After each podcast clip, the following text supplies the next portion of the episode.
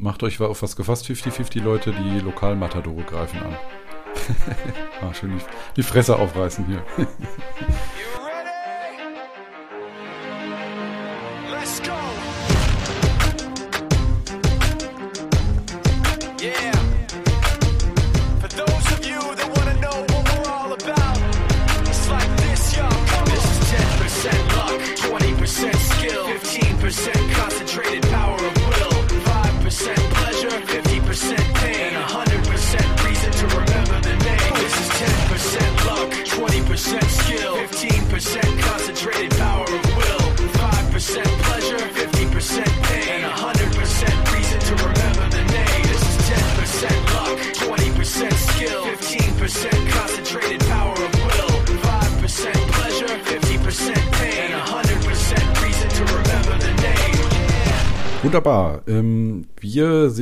stehen, liegen hier zusammen ähm, für einen neuen Podcast, der mal wieder ein Gesprächspodcast ist. Äh, dafür grüße ich euch hier aus dem Tiger Hauptquartier, äh, an, bei euch zu Hause äh, an den Empfängnisgeräten hoffentlich und ähm, oder auch mental, keine Ahnung, was da mittlerweile an Empfangstechniken gibt, Psi oder keine Ahnung. Und ich habe hier, genau wie beim letzten Mal, es ist ja schon wieder Äonen her, ähm, ein Mensch mit Laterne eingeladen und es ist auch wieder der gleiche Laternenmensch wie beim letzten Mal, nämlich der Sebastian. Sag mal was, Sebastian. Hallo, Freunde an den Empfangsgeräten zu Hause. Ich bin's. Hm. Ja, es ist tatsächlich schon äh, fast wieder ein Jahr her. Ich habe eben nochmal geguckt. Ähm, das letzte Mal, als wir zusammen aufgenommen haben, das war im Dezember. Und seitdem habe ich auch Skype nicht mehr benutzt. Heftig. Ja, und ähm, aber wieder bin ich gerade an einem Punkt, wo ich nicht laufen kann, was eigentlich in diesem Jahr äh, äh, irgendwie so ein, so ein roter Faden war und ähm, dir neidisch beim Erreichen verschiedenster Ziele zugucke. Wobei ich jetzt mit ähm, äh, 100 Kilometer beim WHEW e in Bestzeit und einer neuen Bestzeit tatsächlich auch in Berlin und äh, für Berlin natürlich auch sowieso eine Bestzeit, weil es das erste Mal war, ähm, durchaus einiges erreicht habe, aber mit sehr durchwachsenen Laufeinlagen dazwischen. Das äh, wird also nicht mein äh, kilometerintensivstes Jahr und ähm, da dachte ich, ähm, höre ich mir doch mal was von jemandem an, der dieses Jahr etwas erfolgreicher war. Denn ähm, wir können überhaupt von Glück sagen, dass dein Management uns äh, überhaupt so kurzfristig einen Termin zugewiesen hat, weil du ja jetzt ähm, unter die äh, äh, deutschen Meister gegangen bist. Wie, wie, nennt man das eigentlich? Wenn man Zweiter wäre, würde man Vizemeister nennen. Und gibt es einen Begriff für den Dritten? Hm, ich weiß nicht, gar ne? nicht. Vize, Vizemeister, aber da muss man das ja auch noch einschränken. Das ist ja auch nur, nur Vize, Vizemeister in meiner Altersklasse. Stellvertretender Vizemeister. Stellvertretender so. Vizemeister in der M35. Genau, du bist also so sensationell gut durchs Training gekommen, dass du, und das können wir vielleicht vor, voran spoilern, ähm, bei der deutschen Meisterschaft in Kandel, äh, über 100 Kilometer, ähm, quasi Dritter in deiner Altersklasse geworden bist. Und äh, das äh, ärgert mich ein bisschen. nicht, dass ich dir nicht gönnen würde. Äh, da du aber nochmal äh, irgendwie, ich glaube, 18 Minuten oder so schneller, äh, langsamer warst als ich, wäre ich ja quasi Zweiter geworden. Äh, und ähm, nein, aber das sind ja alles so Künstlichkeiten von hätte, wenn und aber. Äh, genau, dazu erstmal herzlichen Glückwunsch. Wir sind jetzt ja, quasi danke. ein bisschen durch die Hintertür gekommen an moderationstechnisch, wieder sehr professionell gemacht, wie das so am Ende eines langen Arbeitstages sich nun mal ergibt. Und ähm, genau, ähm, trotzdem ähm, ist das ja schon mal ein ganz interessantes Thema und deswegen dachte ich, ähm, gerade auch da sich dieser Erfolg so wunderbar eingestellt hat, nebenbei seid ihr ja mit äh, der LG Ultralauf auch noch äh, Mannschaftszweite geworden, gesamt auch, ja, ne? Ja, das genau. war jetzt nicht altersklassenmäßig. Ja, ne? Das war jetzt also gesamt, man, Mannschaftstechnisch Zweite in der äh, Deutschen Meisterschaft und Teil dieser Mannschaft zu sein, äh, ist ja auch gar nicht so verkehrt. Und das schien mir Geschichte genug, ähm, dich mal hier wieder vor das äh, Podcast-Mikrofon zu zerren, beziehungsweise dich zu zwingen, das äh, bei dir zu Hause zu tun. Ja, ähm, wie ist das denn eigentlich dazu gekommen? Weil ähm, vielleicht weiß auch nicht jeder, wie das so mit den Meisterschaften abläuft. Ähm, bei Ultraläufen? Erzähl doch mal vielleicht mhm. von diesem Punkt aus drauf zu, auf das Thema. Ja, genau. Als wir das letzte Mal miteinander gesprochen hatten, da hatte ich ja auch noch ganz andere Pläne. Das war ja, das ist vielleicht auch nochmal so ganz interessant, um da nochmal so in die Rückschau so ein bisschen zu gehen. Ich habe beim letzten Mal irgendwie erzählt, dass ich in Rottgau starten wollte und den Joker Trail machen wollte und auch ähm, beim Zug starten wollte. Und dann ist es auch irgendwie beim Wolte geblieben, weil ich dann auch äh, irgendwie lange erkältet war und dann Knie hatte und dann war es irgendwie auch schon Februar und ich hatte gar keinen richtigen Bock mehr auf, auf lange Läufe, habe das dann alles auch ähm, abgemeldet, soweit das überhaupt noch möglich war und hatte dann eigentlich vor, in diesem Jahr nur noch Fünfer und Zehner zu laufen. Und weil ich so furchtbar konsequent bin, habe ich das dann äh, nicht das ganze Jahr durchgezogen und hatte irgendwie, als ich den Sven, äh, Grüße hier an Sven, beim WAEW e begleitet habe und da mit ihm 46 Kilometer gelaufen bin, einfach irgendwie wieder richtig Bock aufs äh, lange Laufen bekommen, aufs Ultralaufen und ja, habe danach dann nochmal so einen kleineren Trainingsultra gemacht, also da ähm, diesen Bahnlauf in Breckerfeld, ähm, siebeneinhalb Stunden von Sonnenuntergang bis Sonnenaufgang. Und da das so wunderbar geklappt hat, habe ich mir gedacht, ich müsste jetzt nochmal irgendwie auch die 100 probieren, weil das irgendwie echt einfach gut gefluppt hat und ich da richtig Bock drauf hatte und es eigentlich auch nicht sonderlich schwer war, außer dass ich nach sechs Stunden einfach keine Lust mehr hatte. Ähm, ja, und dann haben sich also verschiedene Alternativen angeboten. Und da war einerseits der ähm, der, das Bottropper Ultralauf-Festival mit 100 Kilometern. Aber da hat sich dann irgendwann nach meiner Anmeldung herausgestellt, ähm, dass mein Schwiegervater Geburtstag hat und irgendwie konnte ich da dann nicht fernbleiben. Und dann ja, in unserer, äh, in unserer WhatsApp-Gruppe äh, schon ein, äh, ein Dauerbrenner, ein Insider-Witz, ähm, äh, was den Familienkalender checken angeht bei jeder Anmeldung. Genau, nachdem, das ist ja auch erst passiert, nachdem ich eigentlich mich noch für einen Ultra-Trail angemeldet hatte und dann kurz darauf festgestellt hatte, dass wir da Hochzeitstag haben. Da durfte ich auch leider nicht. Eieiei. Das kann gefährlich werden. Lebensgefährlich tatsächlich auch. Genau. ja, und ähm, ja, dann hat sich dann halt Kandel irgendwie angeboten. Ähm, Kandel war dann halt Deutsche Meisterschaft und ich bin halt kurz vorher der LG Ultralauf beigetreten insofern war das dann ganz sinnvoll, weil man kann an den deutschen Meisterschaften, also zumindest wenn sie vom DLV ausgerichtet werden, nur teilnehmen, wenn man auch Mitglied in einem Verein ist, der irgendwie mit dem DLV da zusammenhängt. Ähm, ja, das war dann auch quasi eigentlich die einzige Bedingung, um daran teilnehmen zu können. Hm. Ja, habe ich mir dann auch gar nicht weitere Gedanken drüber gemacht, habe dann angefangen, irgendwann dafür zu trainieren, weil ich ja eh schon ein bisschen vorbereitet war durch das, durch das, durch die ganze Lauferei für, für den Lauf in Breckerfeld und auch die Läufe mit Sven und wir ja auch schon mal zusammen gelaufen sind. Und irgendwie habe ich mir gedacht, ja, so wenn das mit 30 bis 40 Trainings mit 30 bis 40 Kilometer Läufen, also von der Distanz her im Training für den 75 Kilometer Lauf gepasst hat, dann läuft das wahrscheinlich nachher auch ganz gut. So. Hm. Hat ja bei mir auch gut geklappt mit 30ern. Vorher, das Jahre, bin ich an deutlich, deutlich längere Distanzen gelaufen und war langsamer im Endeffekt. Ähm, so dass äh, ich das unterstützen kann. Das klappt. Genau. Ja, wie ging es dann weiter? Muss mal kurz überlegen, so wie das dann so weitergegangen ist. Ja, wie habe ich das Training aufgebaut?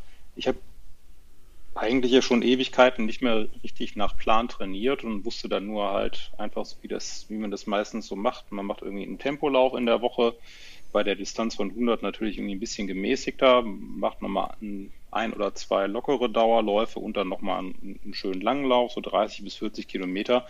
Und das habe ich dann relativ lange durchgezogen. Ich hatte, glaube ich, insgesamt 12 40er in, de, in der Vorbereitung, ein paar 30er und auch noch ein paar schnelle 20er im Vorfeld und habe dann die letzten zwei oder drei Wochenenden noch Back-to-Back -back gemacht, immer 20-40 oder 40-20 und dann habe ich irgendwie schon gemerkt, dass das relativ gut gepasst hat, dass ich auch nach einem knackigen 40er dann noch am nächsten Tag auch noch einen schnellen 20er laufen konnte und habe das dann ja insgesamt, glaube ich, zehn Wochen so durchgezogen, bin dann ins Tapering gegangen und dann tatsächlich irgendwann nach Kandel gefahren.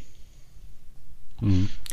Entschuldige, wenn ich dir ab und zu mal dazwischen huste. Ähm, ich habe mir ja so ein bisschen was im Kehlkopf eingefangen. Ich werde zwar morgen wieder laufen anfangen, aber ein bisschen was ist immer noch äh, im Kehlkopf unterwegs an Schleim und so und es löst immer mal wieder einen Hustenreiz aus. Das ist nicht so schlimm, das kommt in dieser Jahreszeit ja häufiger vor. Hm, leider, leider. Das wird mir meinen ähm, Halbzeitlauf wahrscheinlich ein wenig vermiesen. Ich habe die Hoffnung noch nicht ganz aufgegeben, aber dazu vielleicht am Ende dieses Podcasts mehr. Genau, also das ist ja eigentlich schon ein ganz gutes Programm. Back-to-Back -back kann ich auch äh, nur empfehlen, vor allen Dingen am Ende äh, von Trainingszyklen. Äh, da merkt man dann doch, wie gut man drauf ist. Ich weiß noch, vor der Tortur habe ich äh, an einem Wochenende ja den Samstag irgendwie 47 und den Sonntag 56 Kilometer gemacht. Zwar in einem gemäßigten Tempo, aber das ging ganz locker. Und wenn man das hinkriegt, dann weiß man, dass man auch äh, 100 Kilometer oder sogar 100 Meilen einigermaßen gut durchlaufen kann. Äh, das mhm. ist der große Unterschied zu Berlin äh, und jetzt äh, mit der Erfahrung von Berlin und ähm, dem Wissen, wie fit ich äh, in, äh, bei der Tortur war beim ersten Mal, ähm, weiß ich, dass ich da sehr, sehr viel Zeit auf, der, auf dem Rottalradweg gelassen habe, die ich auch da schon hätte einsacken können. Aber ähm, das gehört halt auch dazu zum Ultralaufen, die Erfahrung. Und ähm, das ist sicherlich auch nochmal ein Thema, was wir gleich anschneiden können in Bezug auf deine erste Erfahrung im dreistelligen Bereich. Mhm. Ähm, ja. Genau. Dann äh, ist ja das Thema ähm, dem Schweigen entnehme ich. Das Thema Vorbereitung ne, ist soweit für dich ja, abgeschlossen. Äh, was mir noch so einfällt zur Vorbereitung, was für mich auch noch irgendwie so ganz äh, spannend war in der Vorbereitung. Ich habe vorher mir nie so wirklich viel Gedanken über die ganze Verpflegungsgeschichte gemacht. Das haben wir dann irgendwann auch nochmal festgestellt, als ich mhm dann bei diesem, bei unserem eigentlich geplanten 60er ähm, nach 40 Kilometern das Handtuch werfen musste, weil mir irgendwie das ISO immer nochmal mehrfach durch den Kopf gehen lassen musste. Und da musste ich auch nochmal dann umschwenken und mir andere Dinge überlegen, weil ich bin vorher immer nur mit ISO gelaufen, habe zwischendurch mal was gegessen und ähm, kam dann da irgendwie gar nicht mehr so mit klar mit dem ISO. Keine Ahnung warum, aber scheinbar mhm. habe ich das nicht mehr vertragen und musste dann nochmal so von meinem eigentlich gewohnten Produkt auch so weg. Und dann auch in den letzten vier, fünf Wochen mich ähm, ziemlich intensiv nochmal so darauf einstellen, was ich denn jetzt so esse und trinke während der 100 Kilometer, weil ich jetzt echt so gar keinen Nerv darauf hatte, dass mich dann da irgendwelche Verpflegungsmittel erwarten, bei denen mir das wieder passiert. Und habe dann auch ja. schon während der Vorbereitung immer angefangen, so mit Eigenverpflegung zu trainieren und mir bin dann hier zu Hause ziemlich viele Runden gelaufen, habe mir dann hier immer meine Flaschen mit unterschiedlichsten ähm, Geschichten zusammengerührt und hingestellt und die dann halt auch immer probiert, sodass ich dann nachher keine bösen Erwartungen, äh, bösen Erfahrungen halt so mache. Und habe dann in der Zeit auch so, ich habe da ja schon ein bisschen von geschwärmt, auch in unserer Gruppe äh, mit, mit Tailwind sehr gute Erfahrungen gemacht. Und das hat mich dann auch nachher gut über die 100 Kilometer gebracht. Also das musste ich aber vorher auch noch mal so ein bisschen ausprobieren, weil ich von so anderen Getränken immer nach einer kurzen Zeit relativ schlimmen Durst bekommen hatte oder ich musste total brechen. Aber das hatte ich jetzt tatsächlich damit nicht. Das habe ich dann mhm. auch so aus, dem, aus, aus einer Erfahrung auch mit nach, nach Kandel genommen und mich dann da tatsächlich auch nur auf meine Eigenverpflegung verlassen. Das hatte ich früher viel bei Hitze, dass ich ähm, wirklich, dass mir dann irgendwann schlecht geworden ist. Ähm, vielleicht auch durch die Flüssigkeitsbelastung, ich auch gar nicht mehr wirklich was reingekriegt habe ab einem gewissen Punkt. Und seitdem ich, äh, da habe ich ja, ich habe ja schon seit Jahren benutze ich jetzt Isostar und habe lange Zeit das normale Pulver benutzt, was man ja auch so im Sack oder äh, mhm.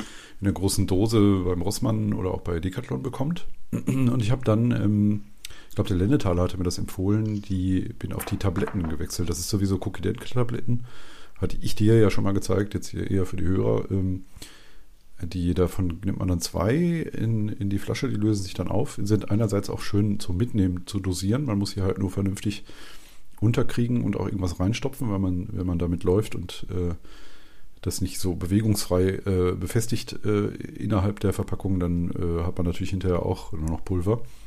Ähm, aber der Clou daran ist, dass das nur halb so viel Zucker hat, das Zeug.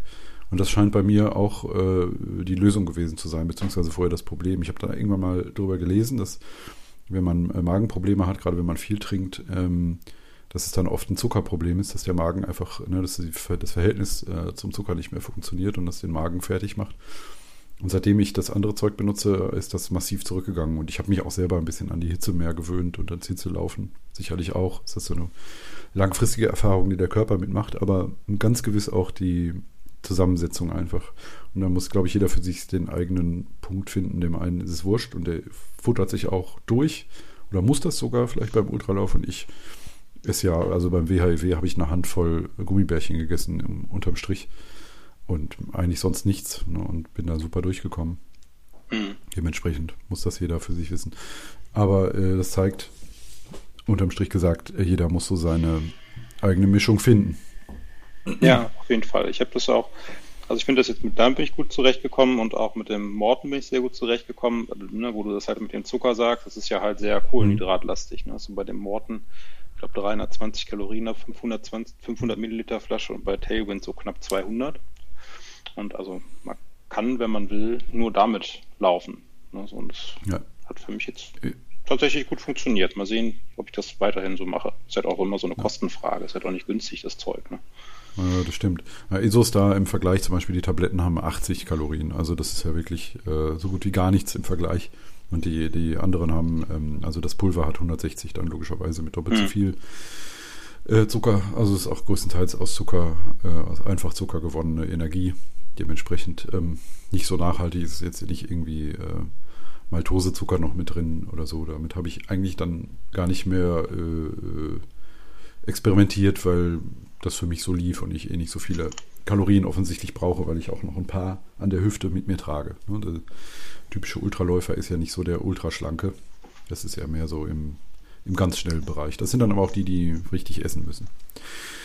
Egal. Ähm, ja, äh, hast du dir, vielleicht das ist so quasi das nächste, der nächste Schritt auf den Lauf selbst zu. Ähm, hast jetzt trainiert und hast dir deinen äh, Kram so zurechtgelegt und weil wusstest jetzt auch, was du, was du futtern willst und trinken. Hast du dir schon irgendwie eine Strategie überlegt? Weil du warst ja jetzt, glaube ich, noch nicht so mega erfahren in 5-Kilometer-Runden und überhaupt Runden laufen und überhaupt auch dreistellige Kilometerzahl mhm. noch gar nicht. Hast du da schon irgendwie dir Gedanken gemacht, dir Infos geholt und so? Ja, ich habe ähm, mir, der ist auch bei Twitter, der Arndt, der ist auch beim Mauerweglauf gelaufen und der hat mir ziemlich viele Tipps gegeben, so wie ich das so angehen kann, auch von der Strategie her und ähm, wie viel, also einerseits von der mentalen Strategie her, von der Trinkstrategie her und wie ich das auch vom Essen angehen könnte und habe das dann halt auch so hier zu Hause in meine Runden so eingebaut und bin dann auch hier auf einer Runde, die jetzt nicht fünf Kilometer hatte, aber sechs Kilometer relativ häufig gelaufen, um einfach so dieses Gefühl für, für eine gleichmäßige Rundenzahl halt zu bekommen. Und das hat ähm, recht gut geklappt und mir dann hier auch ziemlich weitergeholfen. Und dann halt auch noch so im Kopf zusammenzustricken, so wie gehe ich mit, ähm, wie, wie kann ich mir eine Mentalstrategie mit Runden aufbauen? Also dann zu sagen, so ja, jetzt noch eine Runde, jetzt noch zwei Runden. Das hat mir dann nachher auch an Kandel geholfen, weil ich dann immer sagen konnte, ja, jetzt noch eine Runde, das ist so wie einmal, ähm, einmal die IKEA-Schleife hier. Ähm, das hat dann auch schon mhm. ganz gut geholfen und auch so, was der Abend mir so als ähm, äh, Ess- und Trinkstrategie so mit auf den Weg gegeben hat. Also immer so zu schauen, dass ich immer wenigstens jede Runde ein bisschen was esse, irgendwie mindestens 100 Kalorien oder 200 Kalorien zu mir nehme, alle jede Stunde. Das hat mir dann auch schon geholfen, einfach nur, dass ich das im Kopf hatte und dass ich dran denken musste, ähm, jede Stunde irgendwie so eine oder jede Runde so eine Waffel mal zu essen oder so, damit ich auf meine Kalorien komme. Ähm, mhm. das hat schon geholfen. Sonst bin ich da tatsächlich gar nicht so der Typ, der sich da so intensiv mit auseinandersetzt. Also ich höre ja auch nur relativ wenig Podcasts und lese auch noch irgendwie ausgewählte Blogs und beschäftige mich auch nicht so intensiv mit Trainingslehre, aber versuche einfach so ein bisschen zu schauen, was mich, was für mich da so funktioniert. Und ich verlasse mich auch irgendwie so viel auf, ähm, oder höre mir zumindest so von, von Leuten so wie von dir jetzt so Erfahrungen an und schaue, was bei dir und bei anderen gut funktioniert, weil ich da irgendwie mehr von habe, als irgendwie was in irgendwelcher Literatur zu lesen. So, das ist mir, so ist mir das persönliche Gespräch so oder die persönliche Mail und der Austausch schon irgendwie doch ein bisschen näher und für mich auch wertvoller. Ja, dann quasi versuchen und äh, eigenen Weg durch den Dschungel ja, finden, ist, glaube ich, genau. so habe ich es eigentlich auch gemacht. Genau, ähm, ja, ähm, das finde ich eigentlich auch immer ganz gut. Ich, ich, bin ja eher der 10 Kilometer Läufer als äh, ehemaliger fast ja, am Chemnader See Fastwohner, so doppeltes Fast, äh, weil meine Freundin ja da gewohnt hat, bis wir hier nach Wattenscheid zusammengezogen sind. Das ist jetzt ein bisschen schwieriger, eine flache Strecke zu finden hier, weil ich immer irgendwie eine Steigung mit drin habe und ich finde dieses gleichmäßige am Chemnader See doch gut.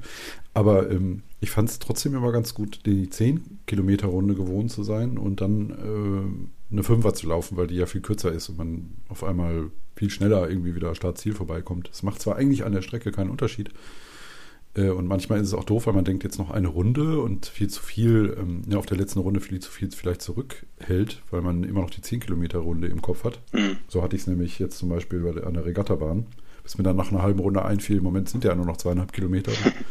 nur nicht siebeneinhalb, du brauchst gar nicht so rumzunörgeln. Äh, dementsprechend hat das aber auch Vorteile und man muss aber auch ein bisschen aufpassen. Aber ich denke, ähm, mental drauf äh, loszugehen und ähm, genau das vorher schon mal zu trainieren, solche Runden zu laufen, ist sicherlich nicht verkehrt. Und sich dann auch ein bisschen darauf vorzubereiten. Ich, bei der Regattabahn habe ich die halbe Strecke gedacht, äh, dass es äh, sieben Runden wären, dabei waren es acht oder so ähnlich. Ne? Also ich hatte immer eine Runde zu wenig und das ist dann gar nicht so schön, wenn man merkt, ähm, sind gar keine nicht nur drei Runden, die ich noch laufen muss, sondern noch vier. also besser, be prepared. Zumindest ja. sollte man wissen, wie viele Runden man laufen muss. Ja, das war ja da in Kandel dann immer ganz praktisch, weil dann, du liefst halt immer diese 5-Kilometer-Runde und die letzten 400 liefst du dann halt nochmal ähm, durch so ein Stadion, äh, das Bienenwaldstadion mhm. in Kandel und jedes Mal, wenn du durch, durch, äh, durch den Zielbogen gelaufen bist, hat halt jemand deine Nummer vorgelesen, deinen Namen, zu welchem Verein du gehörst und wie viele Runden du noch zu laufen hast. Also da musste man sich dann tatsächlich gar keine Gedanken drüber machen. Das war schon ein ganz guter Service und ja, war mhm. eh immer sehr nett, weil man da eh auch dann nach jeder Runde, ähm, ich bin ja dann auch mit den Leuten von der LG Ultra da gewesen, dann sich halt auch immer schon darauf freuen konnte, dass dann da alle fünf Kilometer auch jemand stand, der einen dann nochmal angefeuert hat und was zu trinken gegeben hat und so. Das war schon ganz nett. Von daher war die fünf Kilometer Runde da auch immer so ein, ne, eine schöne Sache. Ist jetzt anders, glaube ich, als äh, so einen Point-to-Point-Lauf zu machen, wo du dann mit viel Glück vielleicht mal jemanden hast, der dir auf dem Weg begegnet. Und da kannst du dich dann, weißt du, zweieinhalb Kilometer sind anstrengend. Und nach zweieinhalb mhm. Kilometer kannst du dich dann freuen, dass in zweieinhalb Kilometern schon wieder ein bekanntes Gesicht kommt. Ja. Und das war da auch schon sehr wertvoll. Ja auch, man kann ja auch, Ethan Newberry hat mal so einen Zwölf-Stunden-Lauf mitgemacht, glaube ich. Und hat dann äh, auf der letzten Runde hat er äh, so die Strecke vorgestellt und er hatte jedem Abschnitt irgendwie einen Namen gegeben oder irgendwie irgendwelchen Landmarken, die da irgendwie auffällig waren, die hatten dann irgendeinen Namen. Äh, das ist, kann man sich auch natürlich auch überlegen, um sich nicht so fertig zu machen irgendwie. Ja. Ein bisschen äh, den selbstironischen Ansatz zu wählen. Hast du ja Musik oder so dir mitgenommen? Hattest du dir vorgenommen, Musik zu hören? Du bist ja, glaube ich, eh nicht so der Musikhörer, glaube ich. Ich hatte keine Musik dabei, aber Musik war ja halt auch verboten, weil es ja ein offizieller DLV-Lauf war. Das heißt, äh, keine ja, Musik, okay. keine Kopfhörer. Egal was passiert. Ähm, am Ende irgendwie, ich weiß nicht, auf den letzten zehn hat dann irgendjemand vom Verein noch ähm, Lautsprecher aufgestellt und dann äh, lief da auch Nirvana, das fand ich dann auch nochmal ganz erfrischend. Aber mhm. sonst hast du wirklich irgendwie ähm, ja die ganze Zeit nichts gehört, ne? Außer halt mal irgendwie einen schnaufenden Läufer, eine schnaufende Läuferin, die vor oder hinter dir war und halt dein eigenes Schuhwerk. Sonst war es da was mit der Geräuschkulisse halt außer die Ansage alle fünf Kilometer schon sehr monoton und man war da ähm, sehr mit, mit sich allein. Fand ich aber auch gar nicht schlimm irgendwie.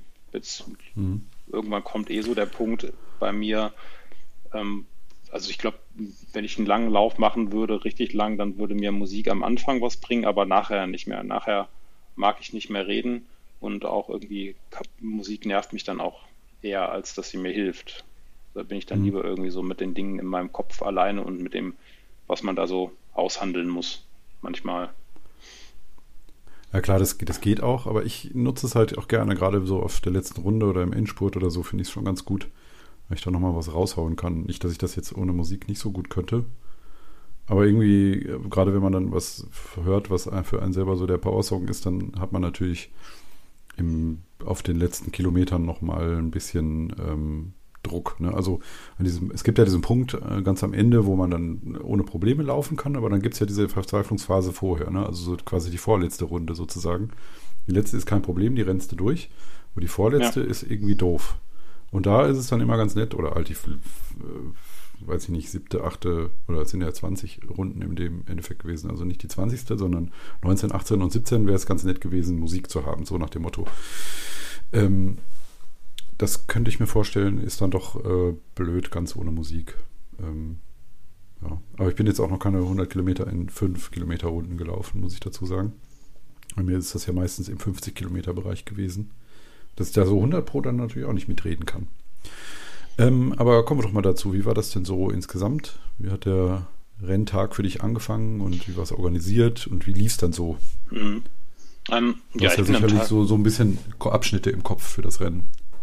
Ja, also ich bin am Tag vorher ja schon, schon hingefahren, weil es ja auch ein bisschen weiter mhm. weg ist. Das ist ja irgendwie so in der Südpfalz, schon kurz vor Baden-Württemberg und war dann auch schon nachmittags nach der Arbeit hingefahren, war dann irgendwie abends da und das war glaube ich so 6 Uhr und ähm, dann direkt zum Stadion und dann da meine Startnummer abgeholt und danach dann ganz nett direkt in eine Pizzeria, weil wir uns auch mit den Leuten von der LG Ultra verabredet hatten um, zum Pizzaessen. Ich kannte die halt auch alle noch gar nicht, das war von daher auch nochmal ganz spannend.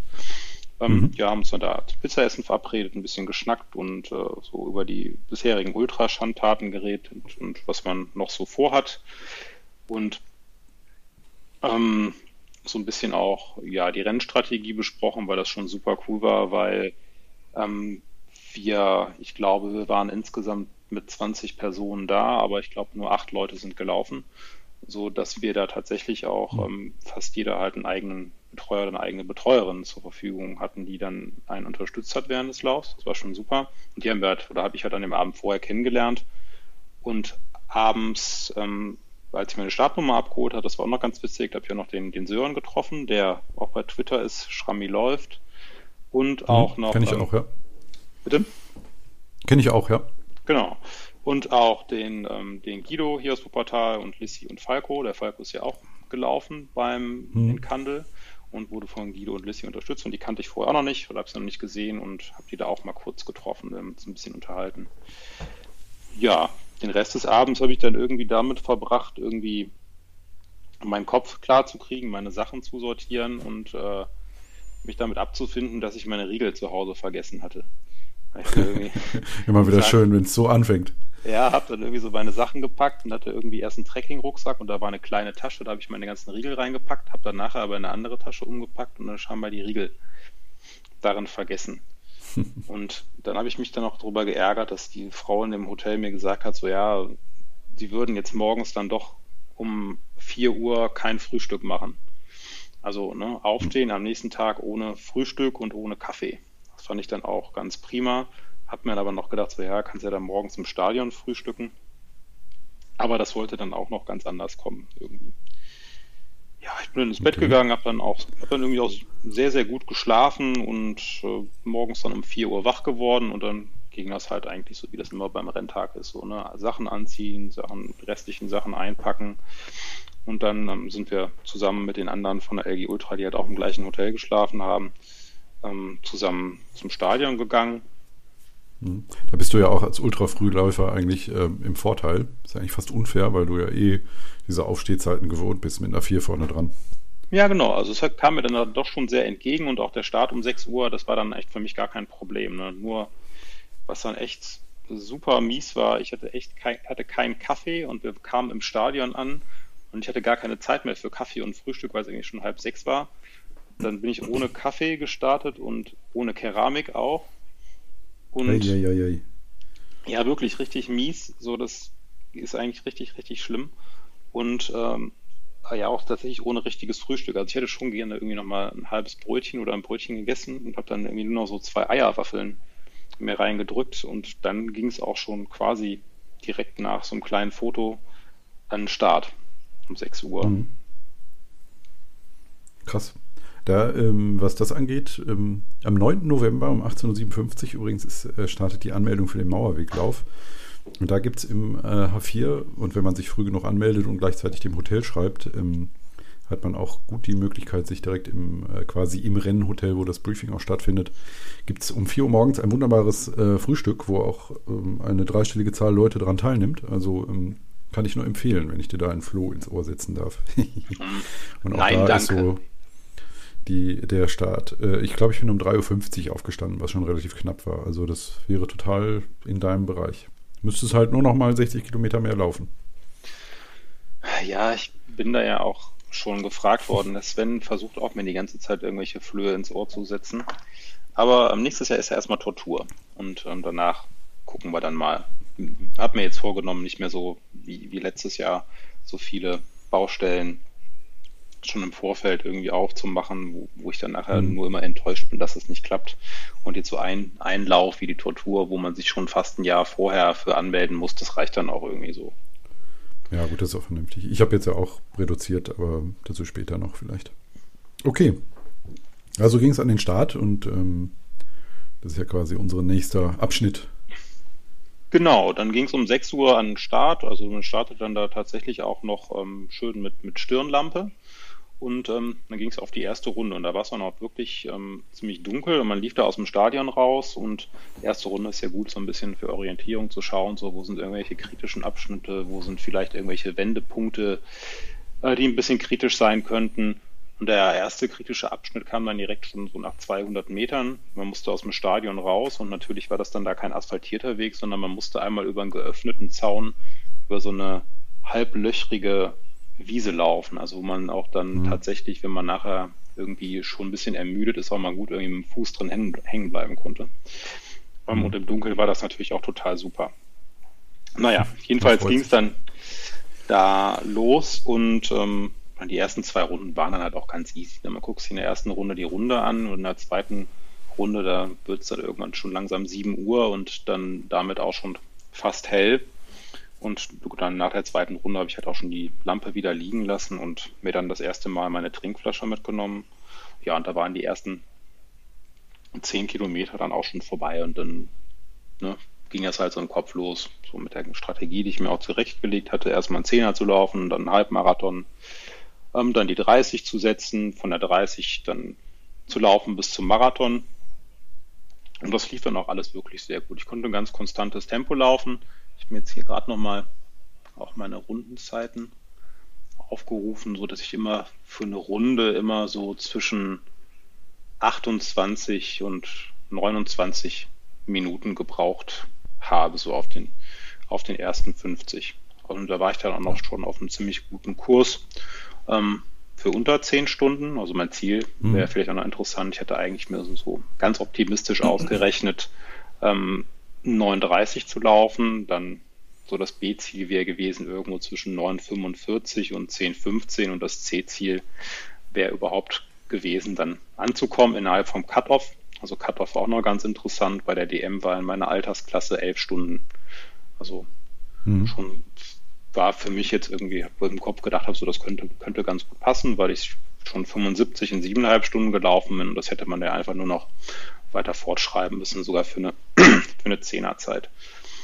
Ja, ist aber schon recht knapper Cut auf elf Stunden, ne? Also das schafft bei weitem nicht jeder.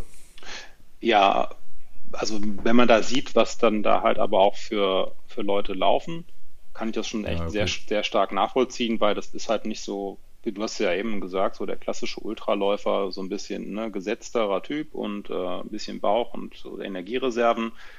Das war da tatsächlich eher jetzt so nicht der Fall. So, ne? Das waren halt eher so Menschen, die halt aussehen sahen wie Leichtathleten und die halt auch so schnell gelaufen mhm. sind. Also, so, ne? also das war tatsächlich so, dass ich irgendwie in der zweiten Runde, ich glaube in der zweiten Runde schon überrundet wurde. Und ähm, okay. ne, ich habe die Leute dann halt auch ja zum Teil zehnmal gesehen oder so, dass sie mich überrundet haben. Das war schon relativ krass. witzig. Also ja, die waren schon ja, sehr, krass. sehr, sehr fix unterwegs. Also wirklich sehr krass. Und ähm, mhm. das ist schon ganz was anderes. Und also ne, die zehn, die elf Stunden habe ich halt schon gedacht, so das, das könnte ganz gut passen und war dann auch froh, dass es dann ähm, gepasst hat letztendlich. Ähm, Genau, was da auch noch so ein bisschen so tricky war, ich wusste ja jetzt nicht, wie es mir nach 75 Kilometern dann geht. Die letzten, nach 90 Kilometern dann geht, die letzten 90 musste man auch irgendwie in neuneinhalb Stunden angefangen, letzten zehn in neuneinhalb Stunden angefangen haben. Also hatte man dann nochmal anderthalb Stunden für die letzten zehn Zeit, aber dazu später mehr. Ja, mhm. die ersten 50 bin ich dann auch echt ähm, sehr konstant gelaufen, habe dann natürlich gemerkt, und zwischenzeitlich irgendwie, ich war immer mal irgendwie einen Kilometer oder zwei auch zu schnell, so 5,37, 5,42 wäre eigentlich so der Schnitt gelaufen, den ich hätte laufen wollen, aber das war dann manchmal auch so, dass ich irgendwie 5,31 im, im Schnitt auf die 5 gelaufen bin oder halt auch mal knapp drunter.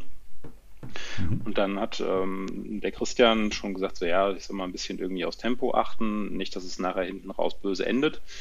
Und habe dann nachher tatsächlich irgendwann dann auch ähm, bei, ich glaube, bei Kilometer 55 oder so, ja, 50 oder 55 bin ich dann auch mal deutlich vom Tempo rausgegangen, habe mich dann eher so in Richtung sechs Kilometer orientiert. Und ähm, habe dann nachher natürlich auch festgestellt, dass es dann nochmal ein bisschen besser wurde. Also mein Puls ging auch noch mal eine ganze Ecke tatsächlich auch runter. Und ähm, ich kam so ein bisschen mehr so in so ein, ja, in so ein Flow halt auch rein. Am Anfang war das vielleicht schon tatsächlich ein bisschen zu schnell. Aber das ähm, hat dann auch gut geklappt. Ja, das war so die ersten 50, 55 Kilometer und ich hatte eigentlich auch gar keine Beschwerden. Also die Knochen haben das auch gut mitgemacht. Nur dann so am Ende irgendwie so der, muss gerade mal gucken, der elften Runde hat sich dann so mein, der untere Bereich meines Körpers gemeldet. Also so dass ich dann auch mal rechts ran musste und dann eine längere Auszeit auf der Keramik nehmen musste. Das war dann die Rache von morgens, dass es keinen Kaffee gab, aber tatsächlich auch erst sehr spät. Das waren mal nachher wahrscheinlich die Minuten, die mir gefehlt haben, um Sub 10 zu laufen. Mhm. Ja, das ist, ähm, obwohl du bist, was bist du dann? Das können wir ja schon mal spoilern. Ich glaube 10 Minuten, äh, 10 Stunden 8, ne? 10 Stunden 8. Ja, so gut 8 okay. Minuten werde ich da wahrscheinlich auch nicht gesessen haben, aber ganz gut war ja, ne, man kommt ja halt alle fünf Kilometer an einem, an einem fest installierten Klo vorbei und kann dann da mal kurz Ja, das raus. ist natürlich schön, ja. Das ist wirklich gut und äh, ja, danach war dann auch wieder alles gut. Nur dann, ich habe dann aber echt ein paar Kilometer auch gebraucht, um so wieder richtig in den Modus reinzukommen und auch gut laufen zu können, weil ich da dann auch schon irgendwann gemerkt habe, so irgendwie mit, mit dem Hunger so ist nicht mehr. Also ich habe irgendwie bis Kilometer 60 auch alle zwei Runden immer so eine Waffel genommen, so Eierwaffeln. Also ich hatte ja auch nichts anderes mehr dabei und habe dann nur noch Eierwaffeln gegessen und, mhm. und Tailwind getrunken. Und irgendwann hatte ich dann nach Kilometer 60, 65 echt gar keinen Bock mehr da drauf, weil die Sta Waffeln standen dann da halt auch schon sechs Stunden rum und waren knochentrocken. Mhm. Und äh, dann habe ich halt nachher einfach nur getrunken. Und bis ich dann irgendwie festgestellt habe, dass es im, ähm, an der Verpflegungsstelle Orangen gab und Cola. Dann habe ich mich die restlichen 40 Kilometer eigentlich nur von Orangenstücken und Cola ernährt und äh, Tailwind getrunken, aber so, das war irgendwie so ganz erfrischend. Ähm, war denn, ja. ähm, es kann ja auch sein, hattest du denn überhaupt irgendwie das Gefühl, dann, äh, klar, man hat dann irgendwann auch die Sachen leid, gerade auch so ISO-Zeug oder so, kann man dann auch nicht irgendwann nicht mehr sehen. Dann haben wir auch so einen schönen Zahnbelag vielleicht sogar noch dazu, der eh alles eklig macht. Ähm, aber hattest du das Gefühl, dass du äh, jetzt nicht mehr essen willst auch, ne? also keinen Appetit mehr so in dem Sinne, so, sag, geh mir weg damit? Oder äh, hast du das so weiter durchziehen können, dann nachdem du gewechselt hast?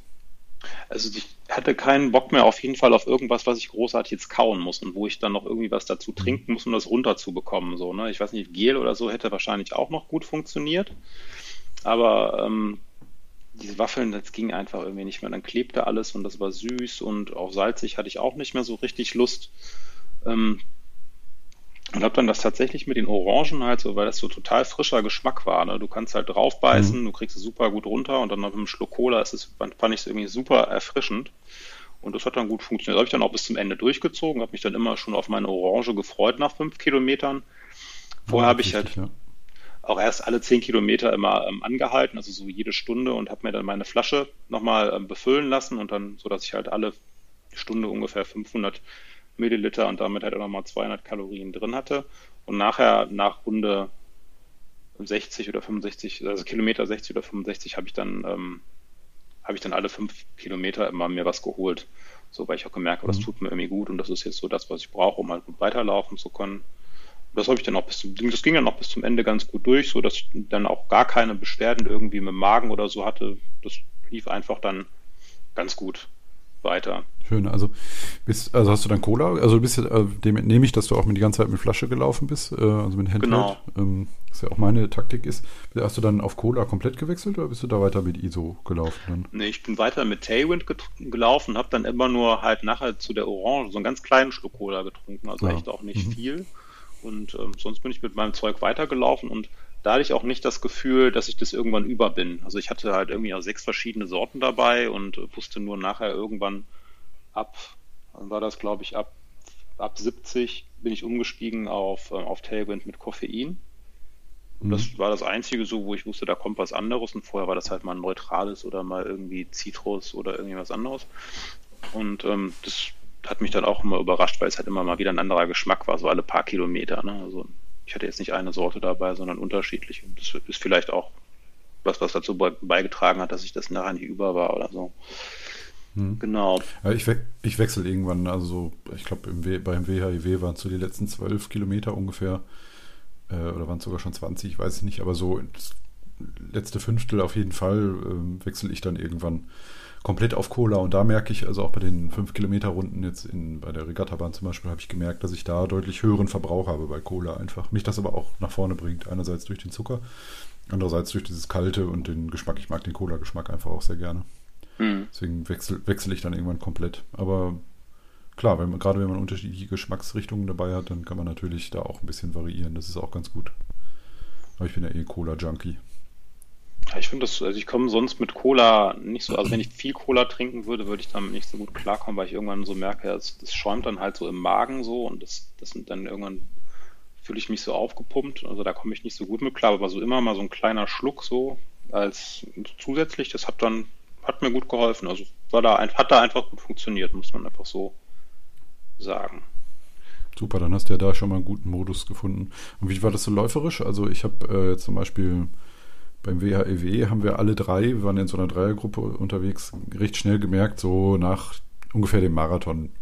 Ähm, da, da, ist es ja der Vorteil, dass man so bis Kilometer 40 ähm, eine ganze Weile bergab läuft und da eine Menge Tempo einfach rausholen kann. Wir sind, glaube ich, mit unter 530er Tempo unten an der Ruhr angekommen mhm. äh, und haben dann quasi peu à peu bis, ähm, bis zum Aufstieg wieder oder über den Aufstieg hinaus auch noch wieder eine, fast eine halbe Minute verloren. Das war ja so knapp unter, muss ja knapp unter sechs Minuten im Durchschnitt gewesen sein, dann, weil es ja 9 Stunden 50 waren bei mir. Ähm, ist natürlich da immer ein bisschen schöner einzuteilen, wenn man relativ schnell anfangen kann und ein bisschen Schwung nehmen kann, quasi für den Rest der Strecke. Hast du da irgendwie irgendwann dann doch mit deutlichen Schmerzen schon äh, weitergemacht oder also, wie sah das bei dir aus? Also Schmerzen hatte ich, also meinst du jetzt körperliche Schmerzen? Ja, so Muskeln, also irgendwann tun ja einfach, weil man immer die gleiche Bewegung macht, tun so die, die äußeren Muskeln, quasi der Schneidermuskel und so, alles, was so außen verläuft, auf dem Oberschenkel zum Beispiel weh. Beinen hatte ich echt gar keine Probleme, also auch, auch nachher, also die kompletten komplette Zeit eigentlich. Ich habe irgendwie gemerkt, ich kriege an einer Stelle am C irgendwie eine Blase. Und ähm, das hat mich dann schon ein bisschen genervt, so, aber sonst muskulär hatte ich gar keine Probleme, zumindest nicht an Beinen, aber ich habe irgendwie bei Kilometer 40 gemerkt, ich ziehe irgendwie die Schultern hoch. Und hm. dann muss ich irgendwie so mal mich da, tatsächlich darauf konzentrieren, die Schultern wieder hängen zu lassen. So, ne? Und das, das ging dann nachher auch, aber auch irgendwann wieder weg. Und so bin ich wirklich die kompletten, also ich will, kann wirklich sagen, so muskulär hatte ich so null Probleme.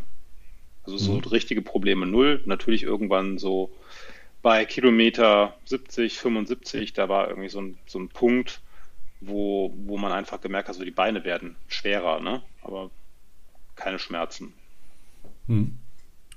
Okay, dann bist du jetzt ja quasi schon im letzten Drittel äh, der Strecke. Ja, und Wie das lief letzte, das da weiter für dich?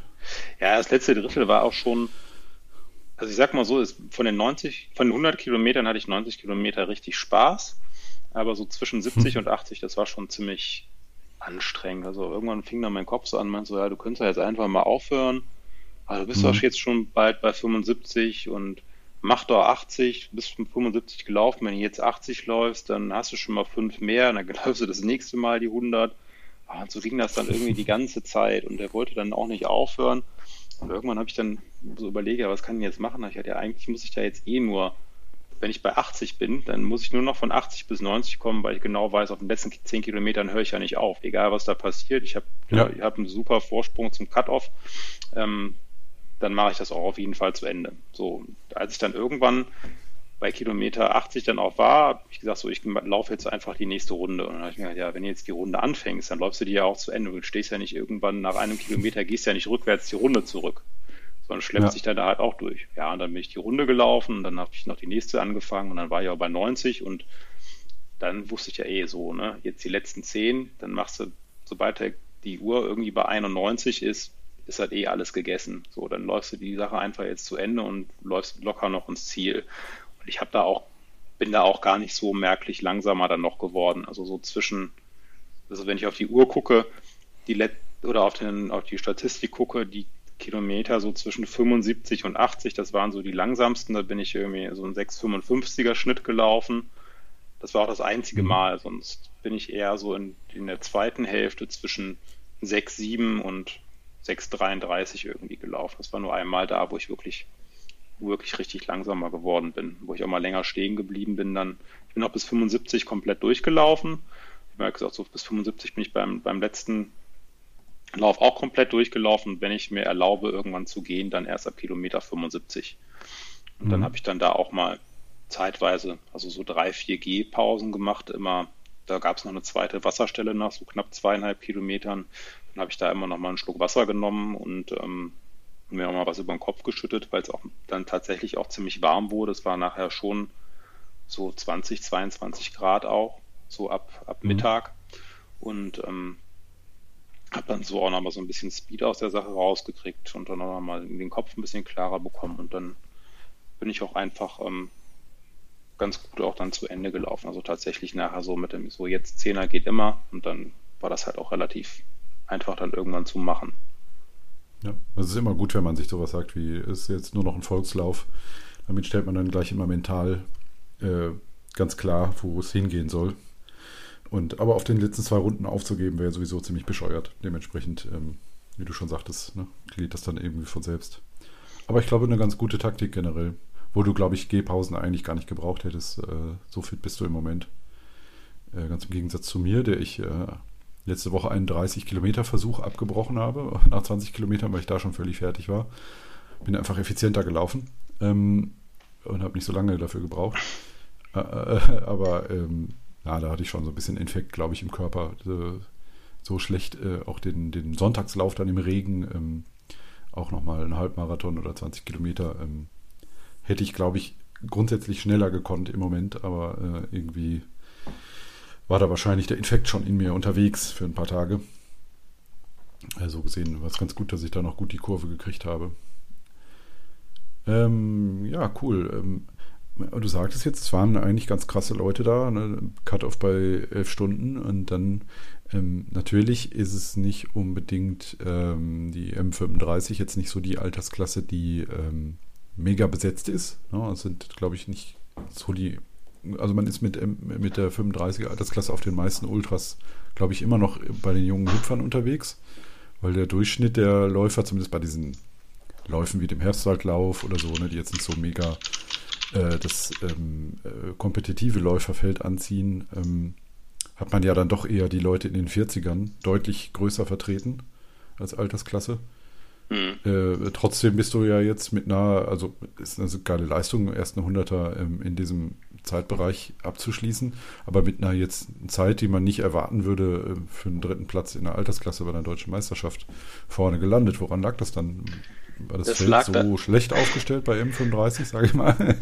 Also das lag, also ich habe tatsächlich am Anfang auch mal so geguckt, so was kann man denn da überhaupt so laufen, was kann ich erwarten mhm. und kann ich überhaupt irgendwie mit einer Platzierung rechnen? Habe ich da habe ich mir auch gedacht, so, ja, nachdem ich die, die Leute so angeguckt habe, die dann in der M35 laufen, so, ja, dann werde ich halt von zwölf Leuten der Zwölfte, ne? so in der M35. Aber ähm, mhm.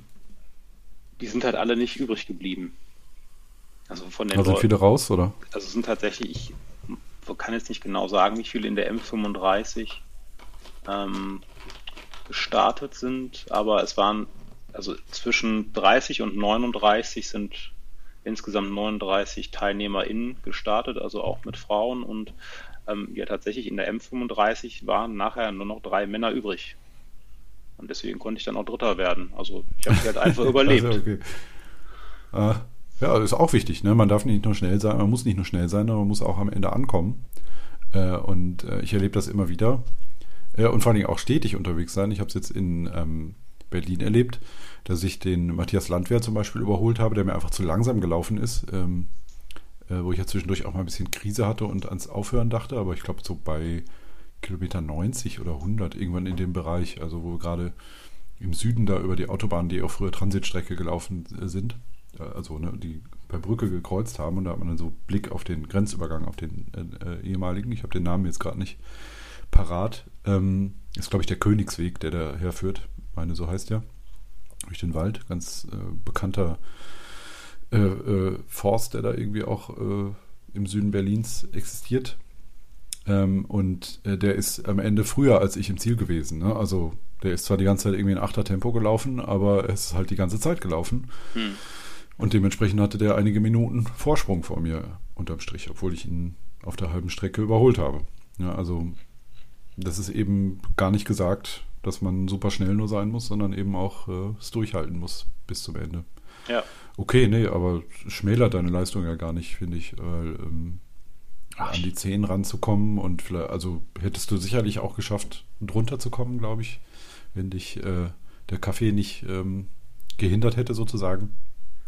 Oder der ja, fehlende Kaffee. Ich glaube, da fehlt einem aber auch dann einfach die Erfahrung. Also ich hätte jetzt, ja. ne, ich weiß, wie es mir bei einem Marathon nach 30 Kilometern geht, wo ich dann weiß, okay, jetzt kommen die letzten 10, die werden anstrengend. Ähm, die letzten 10 bei beim 100er sind ja irgendwie die letzten 40, so, ne? Also was beim Marathon mhm. die letzten 10 sind, sind da halt die letzten 40 und ich weiß, hätte jetzt nicht, konnte das jetzt nicht abschätzen, so was kann ich jetzt bei 60 noch ähm, noch leisten, um dann halt nachher auch noch im Cut-Off zu finishen oder halt überhaupt anzukommen. Ne? So, da fehlt mir halt vielleicht einfach noch die Erfahrung. Also, ne, wie du halt auch gesagt hast, Erfahrung ist halt ähm, sehr wichtig und die Erfahrung auf dem Hunderter habe ich halt nicht. So, ne? Ich kann da jetzt nicht sagen, so, es geht mir so und so und jetzt kann ich noch an die und die Leistung abrufen bis zum Schluss. Das muss man halt da, glaube ich, auch nochmal, die Erfahrung muss man halt auch machen. Also vielleicht auch mal tatsächlich irgendwann einen Hunderter zu laufen und den so ein bisschen auf Risiko zu laufen. Das war jetzt, ja, ne, genau, jetzt das. vorsichtig gelaufen und nicht irgendwie auf Risiko, weil ich halt, das Ziel war halt wirklich, den einfach zu finishen und anzukommen. Ne? Das, das sehe ich bei mir genauso, weil ich denke nicht, dass ich dieses Jahr in Wuppertal viel, viel, viel, viel fitter war. Auf eine andere Weise fit sicherlich, weil ich viel mehr 30er gelaufen bin und da auch da mehrere 30er in einer Woche und dafür aber gar nicht so viele Ultrastrecken.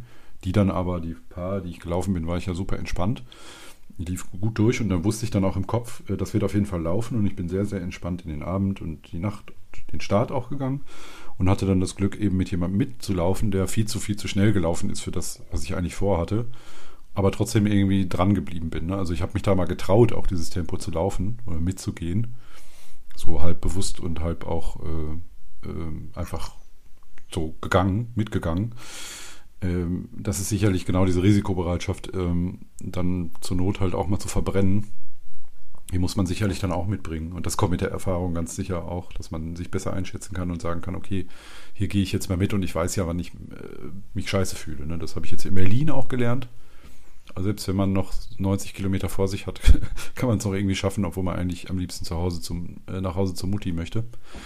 Also Erfahrung ist sicherlich super wichtig. Ähm, Hattest du noch irgendwie einen besonderen Zielmoment? Den will ich dir gar nicht äh, äh, erzählungsmäßig wegnehmen. Da sind wir so drüber gegangen jetzt. Och. War das eine besondere Erfahrung für dich? Oder ich finde Ziel zwar immer toll, dann man rennt so ins Ziel. Also ich renne dann meistens nochmal den letzten Kilometer, aber ist jetzt nicht so die große Emotion irgendwie. Ähm, ja, ich fand es jetzt, wie soll ich sagen, also es das hat, glaube ich, erst irgendwie alles so später angefangen. Also ich glaube, ich habe da auch, also ich war dann froh, dass ich irgendwie, dass ich das geschafft habe und war dann auch unglaublich stolz, dass ich das geschafft habe und musste dann natürlich auch irgendwie so die Familie anrufen und ähm, irgendwie auch, da waren halt auch ganz viele Leute am Ziel, so von der, von der LG, die sich auch gefreut mhm. haben. Äh, aber so die richtige Freude kam jetzt, glaube ich, erst vor ein paar Tagen. Also das hat halt echt lange gedauert, bis das so im Kopf angekommen ist, dass man 100 Kilometer gelaufen ist. Ja. Ne? So das irgendwie nochmal ganz anders. Ist auch ganz anders als der erste Marathon. Also ich glaube, beim ersten Marathon habe ich auch irgendwie gejubelt und war, war super froh und denke so, yeah, Marathon. Und beim, bei dem 100er, so, da war ich im Ziel und dann war ich fertig, weil auch, also ich war körperlich, hätte ich, ich hätte bestimmt auch noch 20 Kilometer mehr laufen können, irgendwie dann halt langsamer. Aber so mental war ich halt irgendwie dann schon, schon auf. Also wo ich gemerkt habe, so, okay, das ist jetzt gut und das hat geklappt und ähm, reicht jetzt aber auch für heute. Und mhm. dass das dann, dieser, das ist so ein Finisher-Moment, den, den habe ich jetzt irgendwie immer mal so zwischendurch, also wo ich denke so, boah, geil. Und das ist irgendwie, mhm. das kommt jetzt immer mal so, immer mal so zwischendurch. So nach dem Zieleinlauf, da war ich einfach froh und wollte irgendwie was essen und was trinken und wollte mich mal hinsetzen und vielleicht auch mal kurz keinen sehen und, und äh, ja, also jetzt gar nicht so super besonders, dass man ne, dass man da irgendwie den großen Endorphin-Kick bekommt oder so. Also ich war einfach nur froh, dass ich es geschafft habe, aber auch, aber auch nicht mehr. Ja, diese, diese Endorphin-Kicks habe ich eigentlich auch eher bei einem schnellen 30er oder so, wenn ich merke, es läuft total geil und dann kommt gute Musik oder so und dann kann ich einen raushauen. Ähm, ich würde es eher auch dann nicht so die Freude nennen, sondern mehr so den, den Stolz auf einen selbst, ne? wenn man so merkt, was für eine Resilienz man entwickelt hat und was man so alles durchstehen kann. Also das hat mich dann immer sehr stolz gemacht, mit ordentlich Abstand und erstmal der Reflexion, mhm. was ich da überhaupt gemacht habe. Ich weiß nicht, wie das bei dir ist. Ich habe mich nachher immer über mich selber gewundert, ähm, wie ich das hm. geschafft habe, meinen Kopf da so zwischen Kilometer 70 und 80 da nochmal so zu drehen. Also zu sagen dann so, nee, ich laufe jetzt, mache das jetzt einfach zu Ende. So, ich, die, diese, wenn ich das jetzt, diese Strategie halt fahre, sozusagen so, ich muss jetzt einfach nur noch irgendwie von 80 bis 90 kommen und dann läuft es halt. Das hat so krass im Kopf was verändert, ne, wo ich gedacht habe, so, oh cool, du kannst dich ja so krass selbst, selbst beeinflussen, obwohl eigentlich dein Kopf die ganze Zeit gesagt hat, so, das geht jetzt gar nicht mehr, du musst jetzt eigentlich auch aufhören oder du, du könntest es doch jetzt eigentlich mal aufhören. Äh, das hat mich mhm. viel mehr beeindruckt, also sozusagen so, ja, ich kann irgendwie über so eine, über so eine mentale Krise, die dann da im Lauf ähm, auftaucht, halt einfach auch drüber stehen und das schaffen. Und ich glaube, da kann man ja. halt auch ganz viel für den Alltag halt so mitnehmen. Ne? Also ich glaube, dass ich auch jetzt momentan so so manche Dinge halt auch irgendwie nochmal gelassener angehe, so weil ich sage so, ja, du hast ja halt auch, ne? Also es ist wie bei, man lernt aus diesen Dingen halt ganz viel, so, weil es halt irgendwie, dass du das eine Krise gab, irgendwie, die war echt, in dem Moment war das irgendwie schlimm und furchtbar, weil du halt gedacht hast, du kommst da jetzt mhm. nicht raus.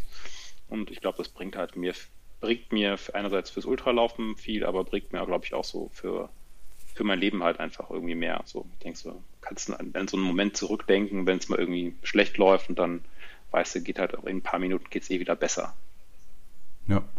Das ist ja eigentlich ähm, ein super Brückenschlag zu unserem Thema im letzten Jahr, weil da ging es ja auch genau um das, ne, dass man quasi als Person daran wächst an, am Ultralaufen und auch ähm, das mitnimmt, weil, weil man ja eben sich auch, weiß nicht, ob das jetzt, wo du die 100 Kilometer mal hinter dich gebracht hast und dich ein bisschen überwinden musstest, ähm, noch mehr mittragen kannst. Aber ich finde, du musst ja eben wie auch dich als Persönlichkeit einbringen ins Laufen. An einem gewissen Punkt musst du dich ganz reinhauen. Du kannst nicht nur sagen, ich mache das jetzt so ein bisschen, sondern du musst es wollen und richtig wollen.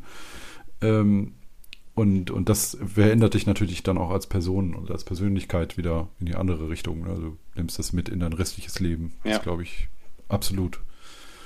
Und ähm, wenn du dann nochmal noch einen Schritt weiter gehst, eh vielleicht irgendwann auf 100 Meilen, dann wirst du merken, dass es äh, noch wahrer ist, wenn man, ähm, also ich schöpfe gerade wieder sehr viel Erkenntnis aus, äh, aus Berlin, aus meiner Zeit in Berlin, wo ich ähm, 16 Stunden an mir gezweifelt habe und äh, trotzdem irgendwie weitergemacht habe, was immer noch ein Rätsel ist, wie ich das hingekriegt habe.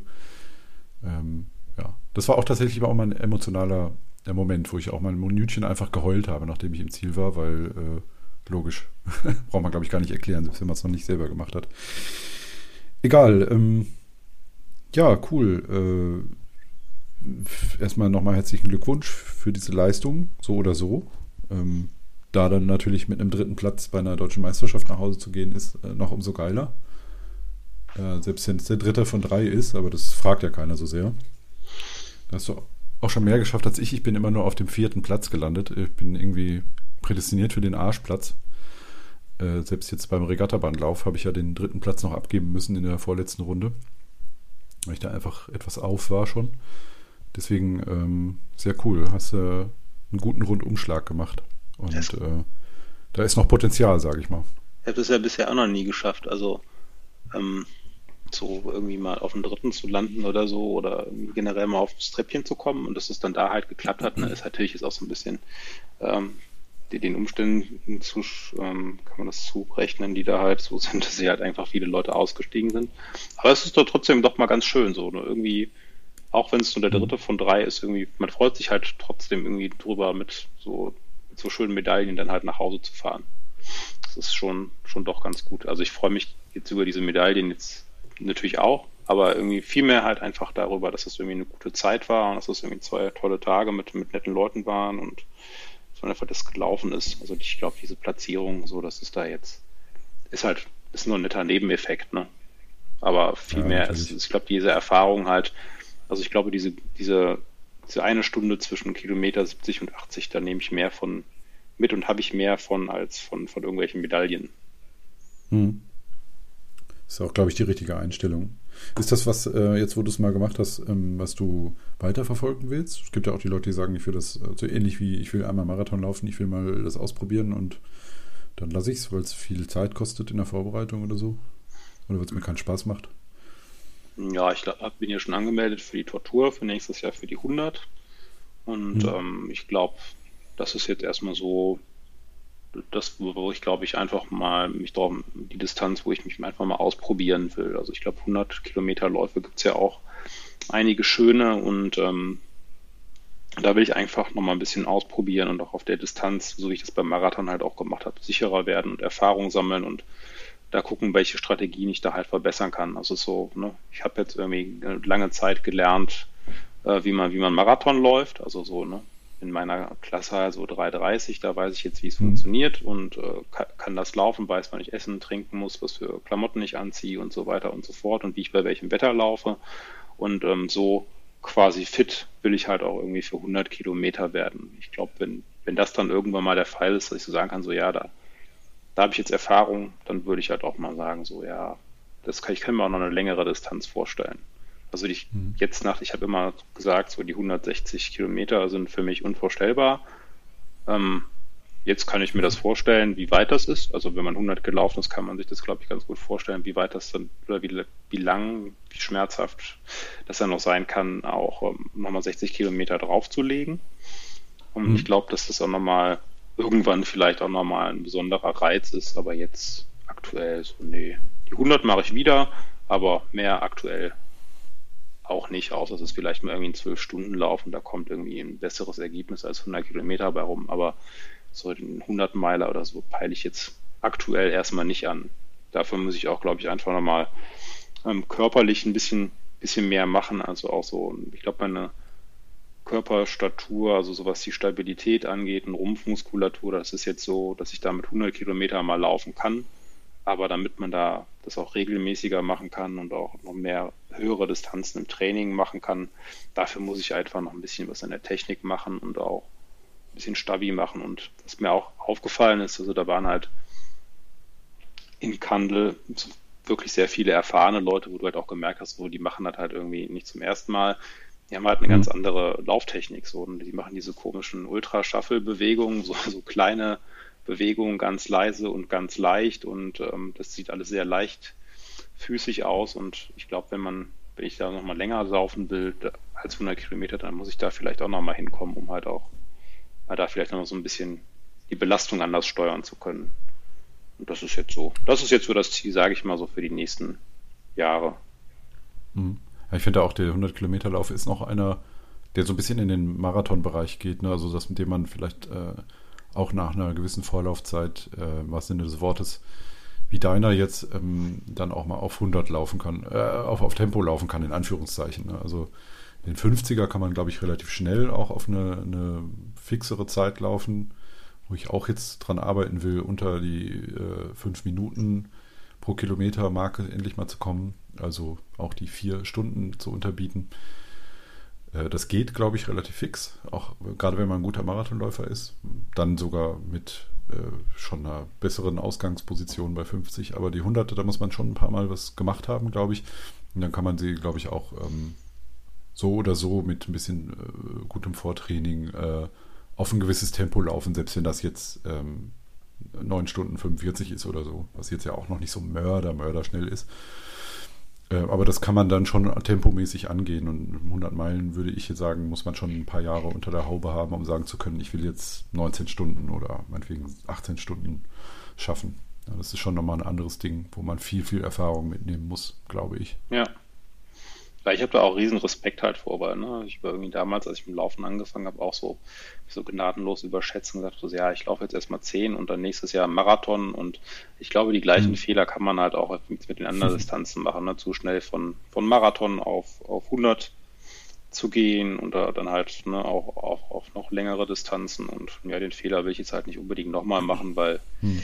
man weiß ja, was daraus dann resultiert, ne, dass man dann unter Umständen mal eine sehr, sehr lange Pause machen muss und ja. da habe ich eigentlich gar keinen Nerv drauf. Also daher erstmal jetzt so gucken, Ne, vielleicht glaube ich auch mal erstmal wieder kürzere Sachen. Also, na gut, die Tortur ist jetzt gesetzt, aber ne, wer weiß, was danach in den Jahren passiert. Also, vielleicht habe ich auch nochmal richtig Lust, irgendwie einen schnellen 50er zu laufen oder auch nochmal Marathon mhm.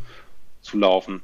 Ist ja auch irgendwie, ich bin da ja jetzt auch nicht so, der, so super festgelegt. Ich bin am Anfang des Jahres auch ganz andere Sachen gelaufen. Da habe ich eher, eher Fünfer gelaufen und Zehner gelaufen als, als irgendwie mhm. Hunderter. Und der Hunderter war da auch komplett aus dem Kopf raus.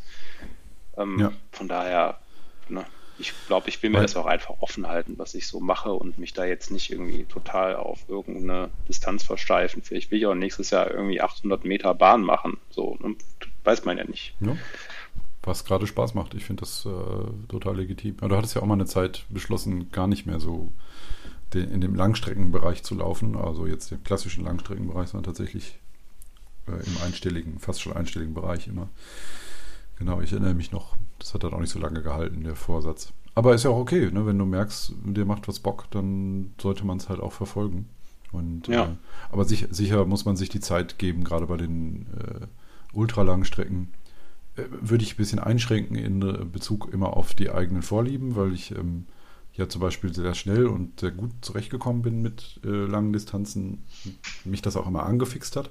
Aber trotzdem habe ich mir da auch zwei Jahre genommen quasi und bin dann ähm, im, oder anderthalb, bin dann ähm, nach anderthalb Jahren auf die 100 gegangen, mit aber sehr, sehr viel Kilometern im Vorlauf und äh, dann quasi im nächsten Schritt auch erst auf die, auf die 100 Meilen, was für mich gut funktioniert hat.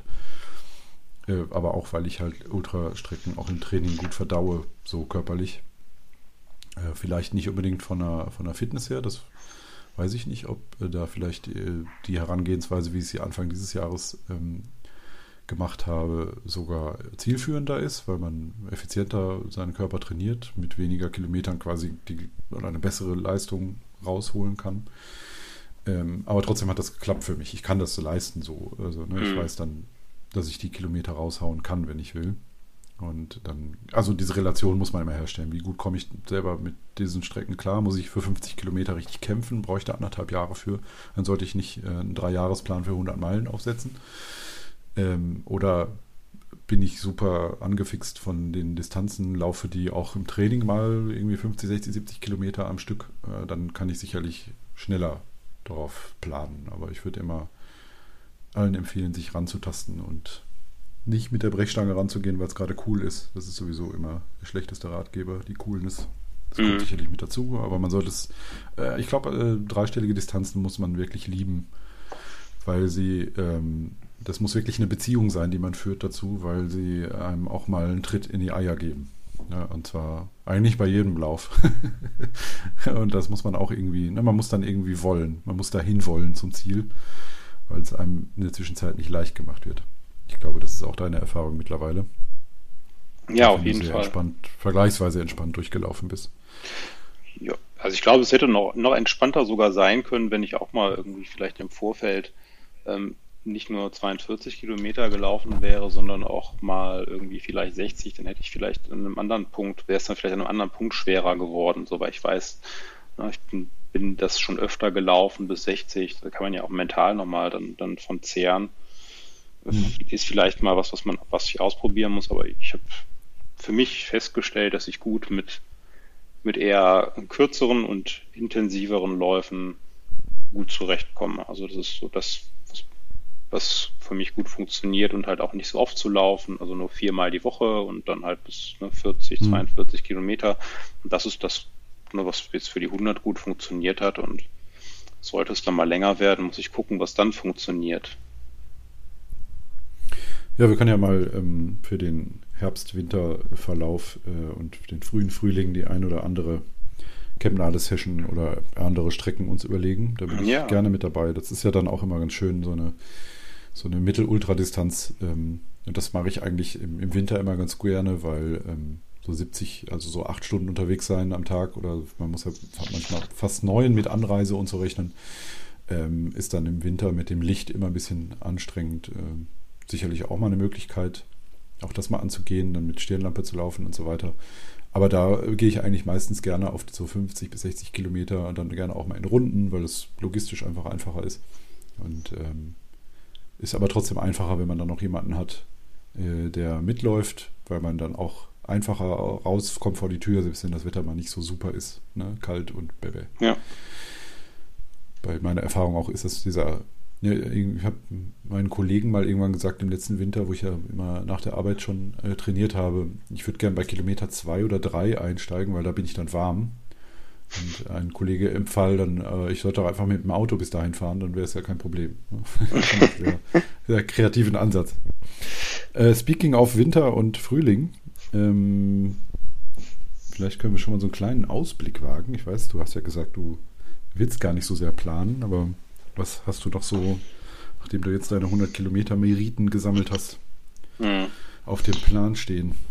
Ähm, ja, eigentlich hatte ich jetzt ja auch noch geplant, ähm, Stichwort so Herbst-Winter, Herbstwaldlauf zu machen, 3.11. Aber hm. ich habe gerade so ein bisschen ähm, Fuß irgendwie.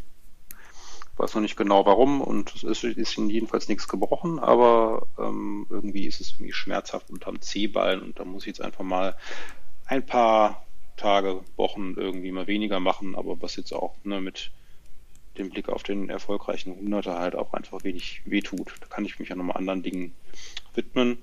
Ähm, mhm. Danach dann, ich habe tatsächlich einen Lauf tatsächlich auch schon gemeldet. Das ist der Hufa Trail in, in Belgien, 52 Kilometer mit, ich glaube, knapp 1700 Höhenmetern im Januar.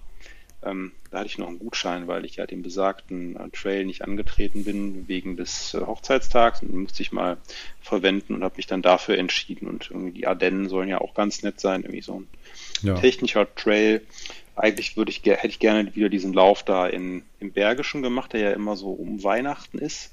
Auch irgendwie 50 Kilometer, mhm. aber der findet ja irgendwie nicht statt. Ich weiß, verstehe das nie so ganz. Ähm, da habe ich mich dafür entschieden. Da habe ich Lust drauf und sonst habe ich tatsächlich auch bis zur Tortur gar nicht so wahnsinnig viel geplant. Ich habe noch zwei Läufe auf dem Schirm, für die ich mich aber noch nicht angemeldet habe. Das ist einmal im April der Sechs-Stunden-Lauf in Herne. Und mhm. dann noch haben wir ja schon vielleicht ein Date in Wuppertal. Das wären genau. die einzigen beiden Läufe, die ich so tatsächlich, da sind wir schon fast bei Sommer und, und Frühling, ähm, so noch geplant habe für nächstes, nächstes drei Läufe. Hufer Trail, sechs Stunden Lauf und WHEW. Yes. Und bei dir? Ja, ähm, ich bin ja jetzt noch so ein bisschen im Hintertreffen. Ich bin noch gar nicht so klar mir darüber, ob ich den Herbstradlauf, den ich natürlich jetzt auch schon gemeldet habe, ärgerlicherweise, den ich natürlich auch nicht vertickt kriege, weil so ausgebucht ist er nicht. Ich bin noch so ein bisschen im Zweifel, weil im Endeffekt haben wir jetzt so drei komplette Wochen, die äh, aber auch bei mir mit Workshops beruflich sehr voll sind und mit einigen Dienstreisen. Also insgesamt, äh, ich gibt es gerade offen ein. Äh, zwei, ja, drei Dienst- vier Dienstreisen und ähm, habe zwar auch ein paar Tage frei, gerade ausgerechnet in der Woche vor dem Herbstlauf. Da haben wir den 1. November auch noch mit einem schönen freien Freitag. Äh, ich aber immer noch nicht weiß, muss ich jetzt gucken, was, ähm, wie gut und was ich äh, schaffe beim, beim Training jetzt im Verlauf des Oktober. Also ich habe es noch nicht ganz aufgegeben, den Herbstlauf zu machen. Mal äh, kurz gesagt. Äh, was ich auf jeden Fall machen will und was auch noch so ein bisschen so ein Test quasi ist, ähm, ist am 19. jetzt, äh, also übernächstes Wochenende, der ähm, Teuto-Lauf. Ein Lauf, den ich ja jetzt schon das dritte Jahr äh, fest mir vorgenommen habe. Die letzten beiden Jahre schon gelaufen bin. Und der ganz spaßig ist, das ist so ein in Längerich, ganz im Norden, äh, wo quasi der Teutoburger Wald anfängt ähm, ein Lauf ähm, über 600 Höhenmeter und 29 Kilometer.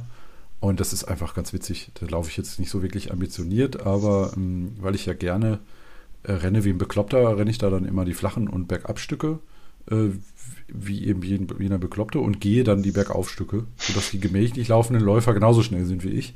Aber da lasse ich einfach das Tier raus. ich, da kriege ich auch immer die besten Zieleinlauf-Fotos, äh, äh weil ich da dann wirklich auf der letzten Rille angerannt komme. Das ist immer sehr schön. Ähm, kann man ein Bild in die Shownotes oder in, als Titelbild machen.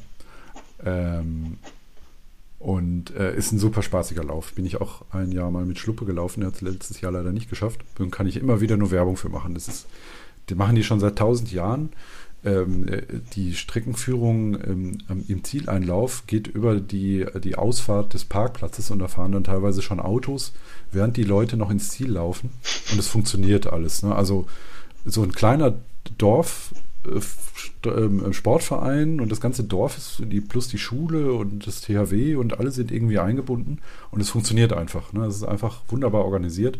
Es gibt tolle VPs. Ähm, die ähm, für so einen 30 Kilometer Lauf eigentlich schon fast überausgestattet sind, inklusive Bier zwischendurch mal und vor allen Dingen auch Cola. Also wirklich großartig gemacht. Und äh, da geht man, da kommt man immer wieder gerne hin. Ist so ein Landschaftslauf, kann man das nennen. Ne? Nicht wirklich gerade flach, aber auch nicht kein anspruchsvoller Traillauf. Äh, hat schöne Abschnitte und vor allen Dingen äh, die letzten fünf Kilometer etwa geht es entweder flach oder richtig bergab, sodass man da richtig nochmal die Sau rauslassen kann. Und das macht immer richtig Bock, das mache ich total gerne, so Endspurts. Ähm, kann ich nur Werbung für machen. Solltest du da noch Kapazität haben? Er startet um 12, glaube ich, wenn ich meinem Kalendereintrag hier glauben darf. Und kostet irgendwie, äh, also billig ist er nicht, aber irgendwas um die 20, 25 Euro. Ist aber total gerechtfertigt. Das geht ja. Ich bin da aber leider in Amsterdam und weißt du, was ich festgestellt habe? Genau an dem Wochenende ist da sogar der Amsterdam-Marathon. Eieiei. Naja, also Und nicht gestartet? Keine Bitte? Anmeldung mehr, oder? Äh, ich habe ja A, A habe ich jetzt Fuß und B äh, habe ich keinen ja. Flexpreis für die Rückreise gebucht. Also das wird wohl nichts. Aber, ja, ja, ne, aber da müssen wir uns wahrscheinlich auch schon mal drauf einstellen. Da wird wahrscheinlich gar nicht so super schön sein, weil da irgendwie alles abgesperrt ist oder so. ja, das stimmt. Aber, Kannst du den Bahnhof angucken und wieder nach Hause fahren. Ja, genau. Wir hatten sowas halt so ein Ergebnis, äh, Ereignis tatsächlich schon mal. Wir sind mal irgendwann in Dublin ja. gewesen und dann sind wir tatsächlich auch am Tag des Dublin-Marathon angereist. Mhm. Da war so, hä, warum ist denn hier alles abgesperrt und ist hier eine Demo? Nee, war ein Marathon. Cool. Macht Spaß. Ja. Ja, dann, dann renne ich noch ein bisschen weiter. Ich gucke mal, ähm, wie es dann geht und der Herbstlauf wird mir so ein grob äh, zeigen, wo es lang geht. Also ich weiß, dass ich da, äh, das Schöne an diesem, ähm, nicht der Herbstlauf, der Teutolauf, äh, ich muss noch ein bisschen weiter schwärmen. Das Schöne an diesem Teutolauf ist, dass diese ganzen 600 Höhenmeter man eigentlich an drei Stellen läuft. Und auch die Gefälle sind entsprechend. Und da gibt es dann so eine lange Rampe, wo ich weiß, dass ich irgendwie 3,45 gelaufen bin zwischendurch. Also wirklich so wie, wie bekloppt runter und dann läuft man erstmal flach und ist völlig fertig. Und dann geht es wieder hoch und erstmal ein bisschen zu Fuß gehen. Äh, aber das ist eben das Schöne an diesem Laufen. Ne? Man kann irgendwie die Sau rauslassen und es ist ohne Konsequenzen irgendwie so gefühlt. Genau, dann wäre Anfang November der Herbstzeitlauf, den ich noch nicht ganz aufgegeben habe und muss ich mal gucken, sonst laufe ich da einen normalen langen Lauf irgendwie am Wochenende. Äh, mal schauen, vielleicht kann ich auch downgraden auf 26 oder 25. Muss ich mal gucken, wäre auch noch eine Option. Ähm, dann habe ich wieder ein paar Tage Urlaub netterweise. Ich habe so viel Resturlaub. Ich habe erst im August, September so richtig angefangen, Urlaub zu nehmen. Dementsprechend ähm, habe ich jetzt äh, eigentlich jeden Monat mindestens eine Woche Urlaub. Auch ganz schön eigentlich. Ähm, da ist dann ähm, ganz wichtiger Termin der Baldeneysteig Ultra am 17. November. Ähm, der ist auch schon mehr als ausgebucht, glaube ich, inklusive Warteliste. Also wer nicht kennt, ähm, es gibt den Baldeneysteig, das ist ein ausgewiesener Wanderweg, der um den Baldeneysee in Essen und angeschlossene Sendebereiche sozusagen ähm, äh, organisiert ist. Und ähm, zwei Freundinnen von mir aus Essen und Bottrop haben sich ähm, einen Lauf dazu überlegt, der quasi zweimal diese, diese Runde macht. Ähm, das ist schon mit einigen Höhenmetern. Ich glaube, das sind dann, ähm, die zwei Runden sind 53 Kilometer oder so und das sind äh, ich glaube, so 1500 Höhenmeter. Also schon so mittelgebirgig. Ne? Also da ist man schon überrascht, dass an der Ruhr so viel möglich ist, wenn man es nicht kennt. Hm. Sehr schöner Lauf, auch mit Liebe organisiert, mit ein paar Verpflegungspunkten.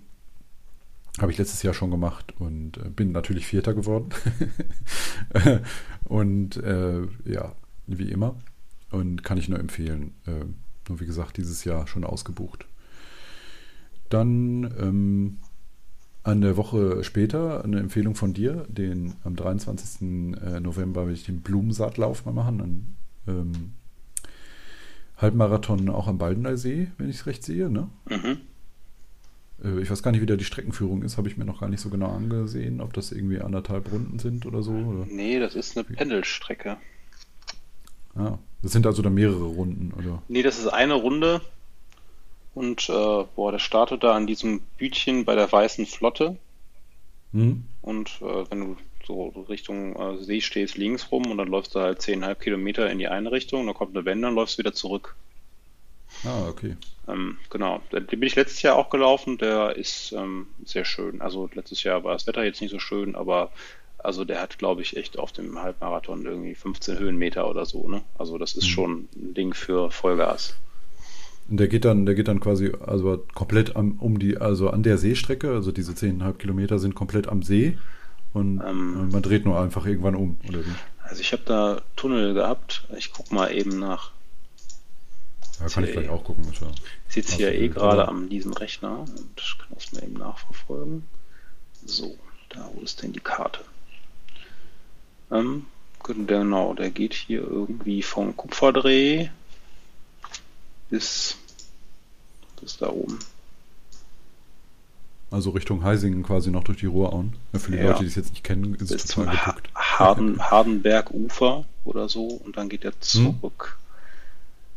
Hm? Ja, genau. Ich will ah, okay. gerade, ob man das einmal laufen hm. musste oder zweimal. Oh, kann ich mir mal in Ruhe anschauen. Äh, ich hau's mal in die Shownotes mit rein.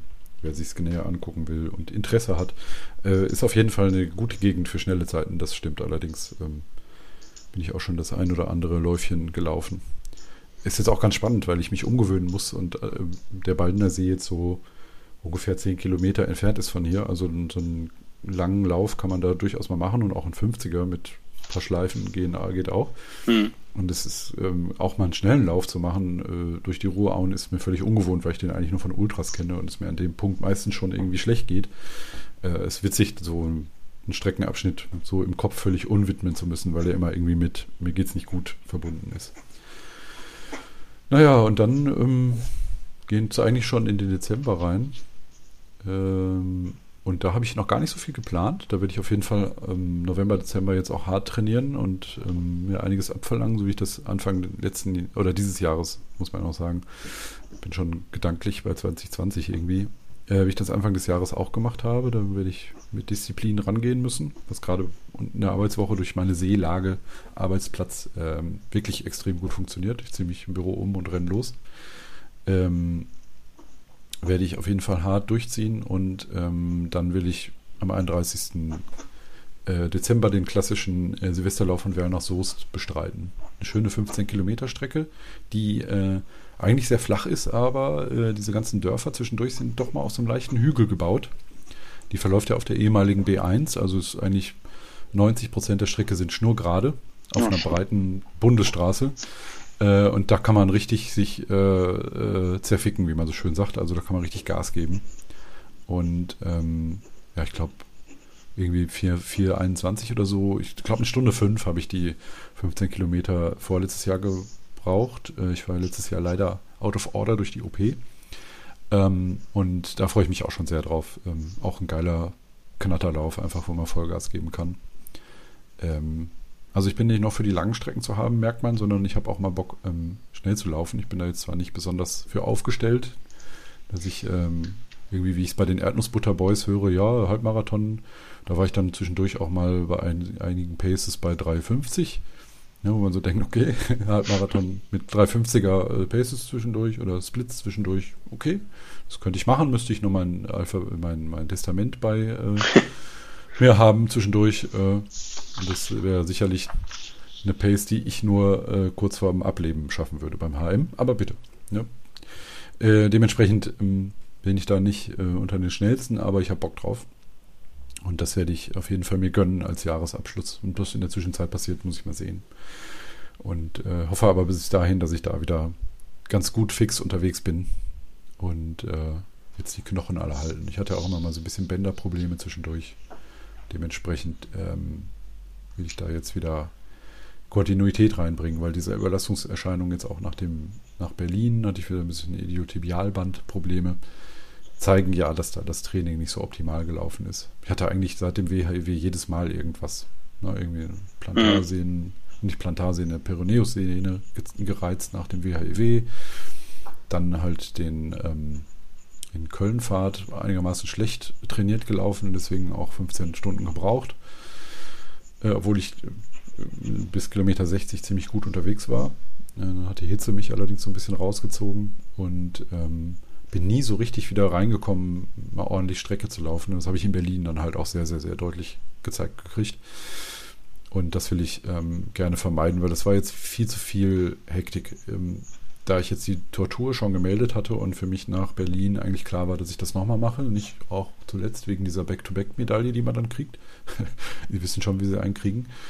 Ähm, und auch eine Zeitverbesserung, die ich da erreichen will, ähm, habe ich dann schon 200 Meilenläufe und ich will aber da nicht noch äh, WHEW davor, der zudem, äh, ich glaube, gerade mal einen Monat, sind es nicht sogar nur drei Wochen, äh, Abstand hat zur Tortur.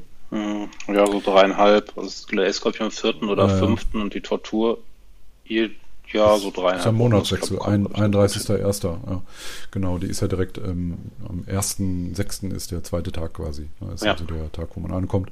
Ähm, dementsprechend sehr, sehr, sehr, sehr knapp. Äh, und da sind mir 100 Kilometer doch zu viel gerade jetzt.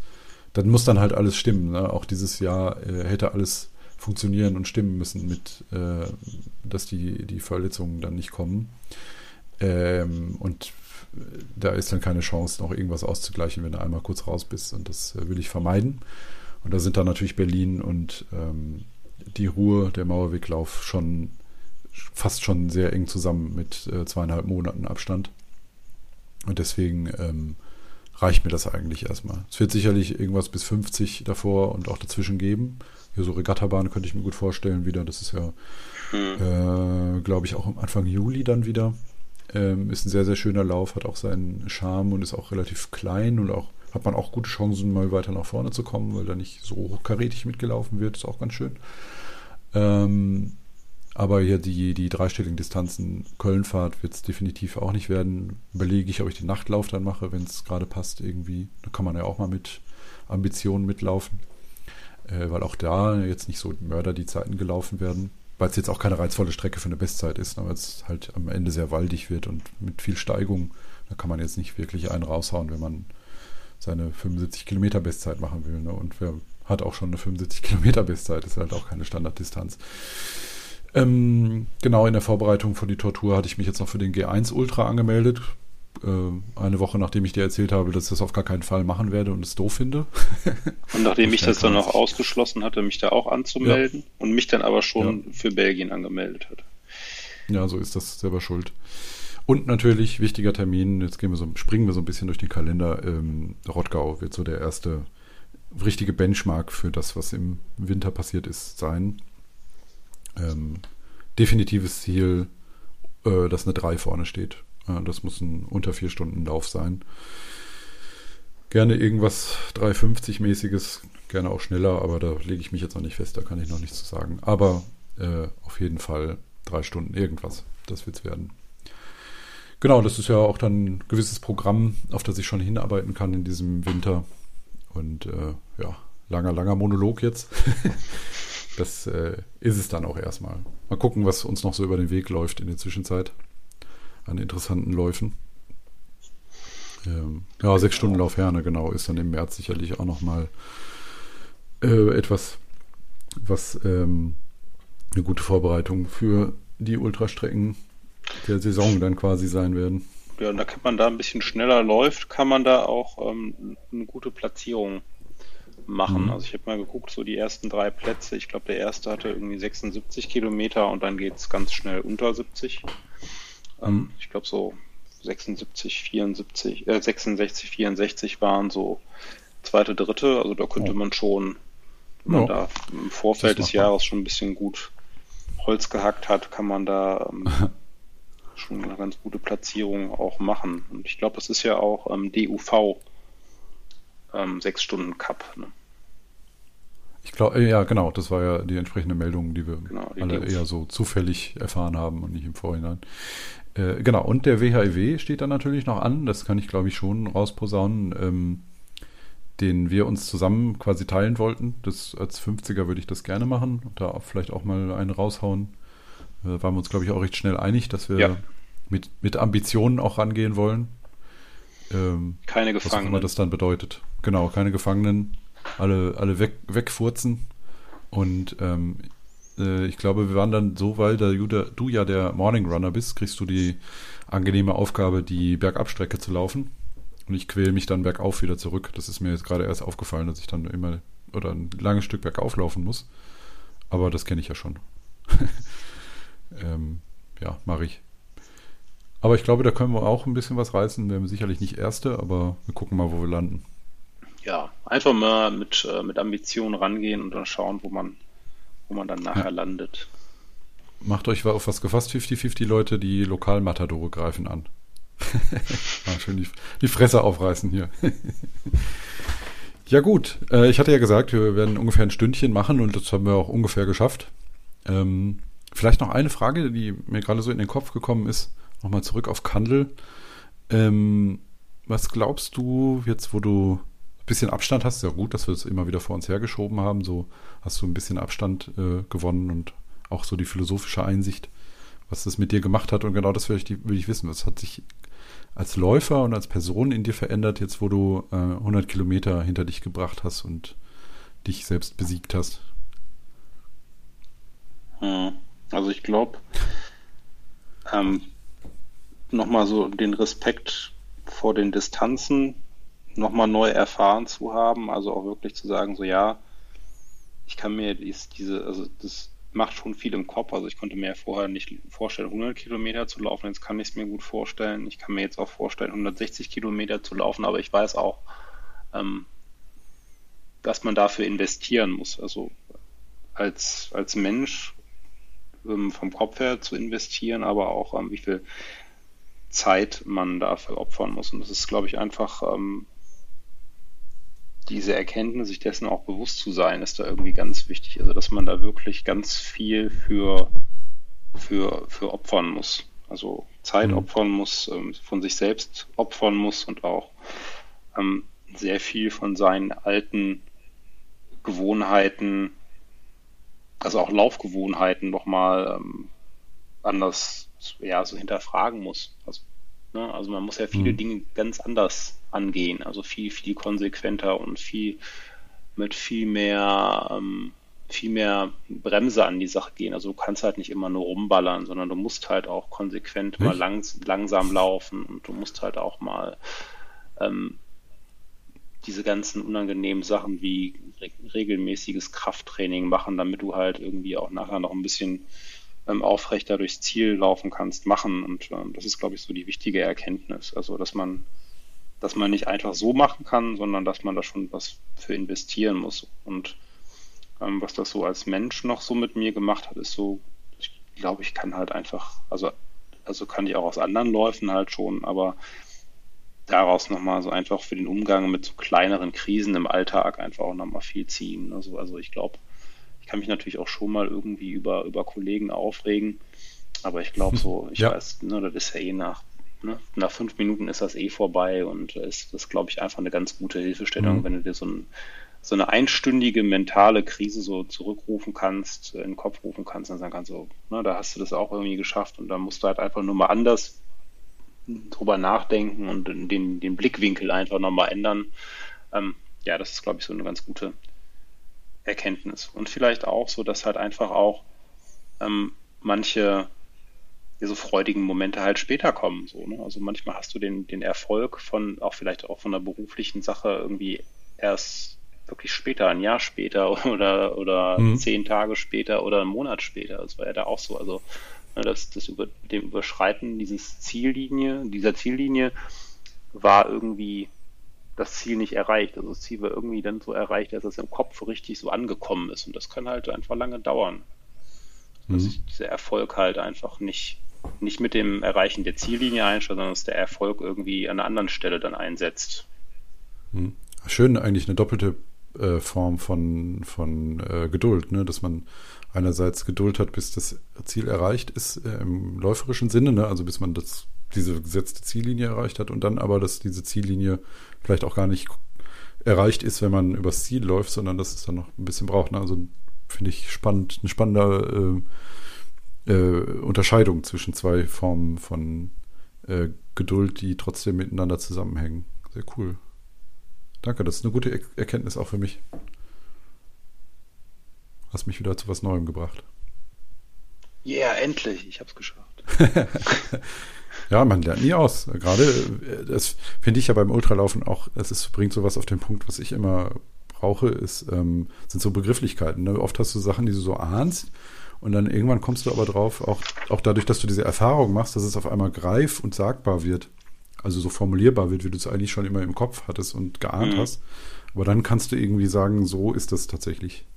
Ähm, ist für mich in vielen Sachen immer total wichtig gewesen, da so eine begriffliche Distinktion herzustellen zu können oder ein richtiges Wort dafür zu haben. Das macht auf einmal das Konzept viel klarer. Deswegen ähm, kann man immer, auch wenn man schon ein bisschen mehr Erfahrung hat, immer ähm, noch neue Blickwinkel gewinnen, definitiv.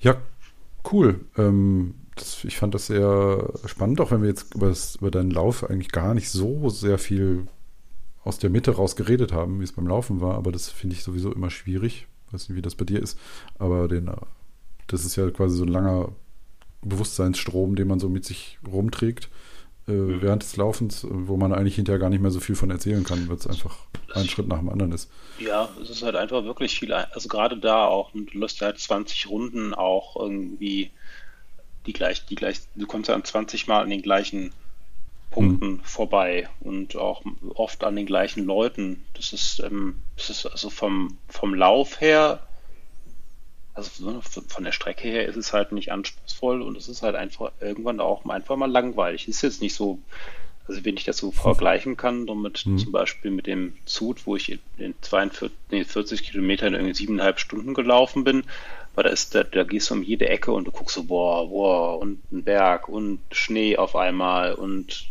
Kühe und weiß ich nicht. Ne? Ist halt total spannend, mhm. einfach vom, vom Lauf sehr spannend her, von der, weil, der Land, weil die Landschaft so anspruchsvoll ist.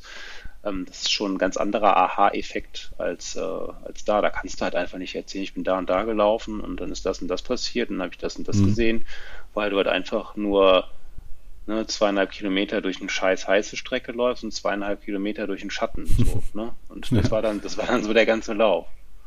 Und du freust dich beim Schatten schon aufs scheiß heiße wieder und dann andersrum. Ne? Du weißt immer, ja, gleich es anders kacke. und nach 20, du denkst halt, oh, 20 Kilometer um diese 20 Mal noch um diese Spitzkehre. Ne? Und denkst auch so, oh, gleich mein Knie. Und da war mhm. doch ein Loch im Boden, im Asphalt. Das waren dann, sind dann so die Highlights. Ne? So mhm. aufpassen, dass du nicht in das Loch trittst, äh, nicht zu eng die Kurve nehmen, nachher beim Rasenstück nicht in die Löcher treten. So, das ist dann das, was die Strecke ja. so als, als anspruchsvolle ähm, Punkte so hatte, die irgendwie interessant waren. Aber ja, dabei ist man wirklich schnell in so diesem Mono Modus auch so irgendwie, was vielleicht ja auch ein spannender Aspekt beim Laufen ist, so, so dieses äh, Selbsttranszendenz oder so, ne? wie das halt auch oft so mhm. bei Ultraläufen propagiert wird, die vielleicht auch auf so einer sehr monotonen Strecke halt stattfinden. Aber das ist vielleicht auch so das Spannende, dass man da bei so einer Strecke ja. gut Total. bei sich sein kann. So, ne, weil du halt wirklich eine Strecke laufen kannst, die läufst du dreimal, nach dem vierten Mal kennst du die auswendig.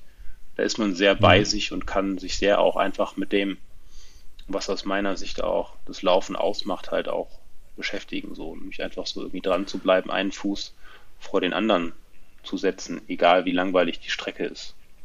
Ja. Ich mag auch gerade da das Flowige, also wenn dich das, diese Monotonie dazu führt, dass es flowig wird, weil du, weil die Bedingungen dann auf einmal sehr gleich sind und du ein konstantes Tempo, was idealerweise ja auch noch irgendwie schnell ist oder dir schnell vorkommt, laufen kannst, noch mit guter Musik dazu, meinetwegen. Ich erlebe das jetzt gerade wieder hier, ich laufe immer einen, äh, einen Halbmarathon sehr gerne von zu Hause aus, der am Ende sogar doof ist, weil es sehr hügelig wird. Ne, und sehr lange Durststrecke im Anstieg quasi, wo man dann eh schon fertig ist auf den letzten anderthalb Kilometern. Ähm, aber vorher laufe ich halt runter zur Ruhe, auch ein relativ steiles Stück, wo man dann auch mal unter vier Minuten kommt, weil es einfach irgendwie 18 Prozent Gefälle sind. Und von da aus, äh, von Bochum-Dahlhausen, den kompletten Springorum-Radweg durch. Ja, nicht den ganzen kompletten, aber halt ähm, sind so sieben, acht Kilometer geht es den Springorum-Radweg hoch. Immer in so einer stetigen zwei bis drei Prozent ähm, Steigung, die halt so eine Bahntrasse an sich hat. Und das finde ich immer total super. Dann finde ich so ein Tempo, was irgendwie schon reinhaut, aber noch nicht super belastend ist. Und dann, das mag ich total gerne. Also ich freue mich da schon immer drauf, dieses Stück zu laufen. Danach wird es anstrengender, weil es eben hügelig wird und durch Bochum durchgeht. Aber vorher ist das wirklich ein toller Abschnitt, so für eine halbe Stunde, 35 Minuten das durchzulaufen. Das mag ich immer sehr, sehr gerne. Äh, und ich glaube, das ist genau das, dieser konstante, diese konstante Bedingung, also relativ reizarm, aber du hast einen glatten Asphalt und läufst da gut drüber. Das ähm, mag ich total. Ja, auf jeden Fall. Das ist, das ist eine schöne Sache, einfach so. Also, wenn mhm. ich finde, auch, dass man diese Monotonie halt, also das, das klingt für viele vielleicht total unverständlich und nicht nachvollziehbar, aber man kann diese Monotonie halt auch wirklich einfach ähm, total genießen. Ne? Das ist halt so irgendwie so ein Stück weit ja. Meditation. Ne? Da kann ich auch den Schlucki ganz gut verstehen, wenn er halt ähm, 50 Kilometer lang die Auffahrt rauf und runter rennt, weil du halt, glaube ich, dann einfach ganz gut auch in diesen, in diesen Modus reinfinden mhm. kannst. Und, ja. ja. Ja, und das, ähm, das bringt dich ja auf dich selbst zurück und äh, in den Moment. Ne? Du hast ja jetzt nichts, klar, wenn du jetzt tolle Aussicht hast, bist du auch im Moment irgendwie, aber du bist so in dich selbst äh, eingeschlossen und äh, musst in diesem Moment leben. Das Einzige, was noch da ist, ist eben die Belastung für deinen Körper, die du irgendwie dosieren musst, dass du es aushältst. Und ich glaube, das reizt auch viele am Laufen. Eben dieses aus dem, es gibt keine Zukunft, es gibt keine Termine, gibt, äh, was, was gestern war, ist auch Latte, es sei denn, du bereust gerade, dass du zu wenig trainiert hast, eventuell noch. Aber alles andere ist total egal, ob du jetzt Anlageberater bist oder äh, Mülltonnenlehrer, ist wurscht, du musst einfach nur laufen können. Und ähm, ich glaube, das ist für viele sehr reizvoll, die mit einem stressigen Alltag zu tun haben, weil der da völlig ausgeblendet ist. Und da ist dieses Monotone besonders gut, das so völlig rauszukillen, finde ich, weil man eh mit so vielen Reizen zu tun hat im normalen Alltag, normalerweise. Ja. Okay, ähm, äh, da wir jetzt fast schon auf die zweite Stunde losgehen, ähm, würde ich empfehlen, dass wir langsam den Cut machen, damit das vielleicht noch für den einen oder anderen in einem Zug zu hören ist oder in einem Lauf. Ähm, Gibt es noch irgendwas, was du dringend loswerden willst im Rahmen dieses Podcasts? Ähm, ja, also auf jeden Fall an Arndt, äh, vielen Dank für die vielen Tipps im, äh, im Vorfeld, die du mir gegeben hast und äh, die ausdauernden Mails, die du mir geschrieben hast. Das war auf jeden Fall sehr hilfreich und ähm, auch noch vielen Dank an, an Guido, der mich auch äh, ziemlich angefeuert hat beim, beim Lauf und der auch dann eine große mentale Stütze war, weil er mir auch immer gut zugesprochen hat. Ähm, danke da auf jeden Fall für.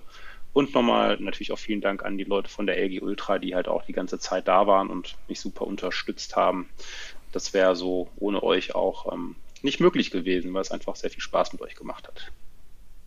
Ja, cool. Ähm, Gebe ich so weiter. Die Ultralauf-Leute kenne ich teilweise auch, also ganz begrenzt jetzt auch von anderen Ultras, wo die mit dabei waren, auch als Unterstützer. Und äh, die Gallenkamps kenne ich beide einigermaßen mehr oder weniger gut. Schade, dass Falco da nicht äh, an sein Ziel gelangt ist und aussteigen musste, weil er, ich glaube, ein Problem im Fuß hatte. Mhm. Hätte ich ihm sehr, sehr gegönnt. Ist ein, ist ein sehr, sehr schneller, cooler Läufer. Äh, aber der wird auch wieder auf, sein, auf die Füße kommen, im wahrsten Sinne des Wortes, und seine Leistung sicherlich nochmal raushauen können. Ist nun mal was Besonderes, wenn man in diesem Tempobereich unterwegs sind. Da muss einfach alles stimmen. Gut, dann danke ich dir für deine Zeit, äh, die ja jetzt deutlich fortgeschritten ist. Es ist mittlerweile Viertel vor elf abends und ähm, hoffe, dass wir uns nochmal wieder hören und ähm, laufen werden wir sowieso früher oder später nochmal zusammen. Bestimmt. Beides bestimmt. Genau. Ja, danke dir und bis bald. Bis bald. Euch allen anderen viel Spaß beim Laufen.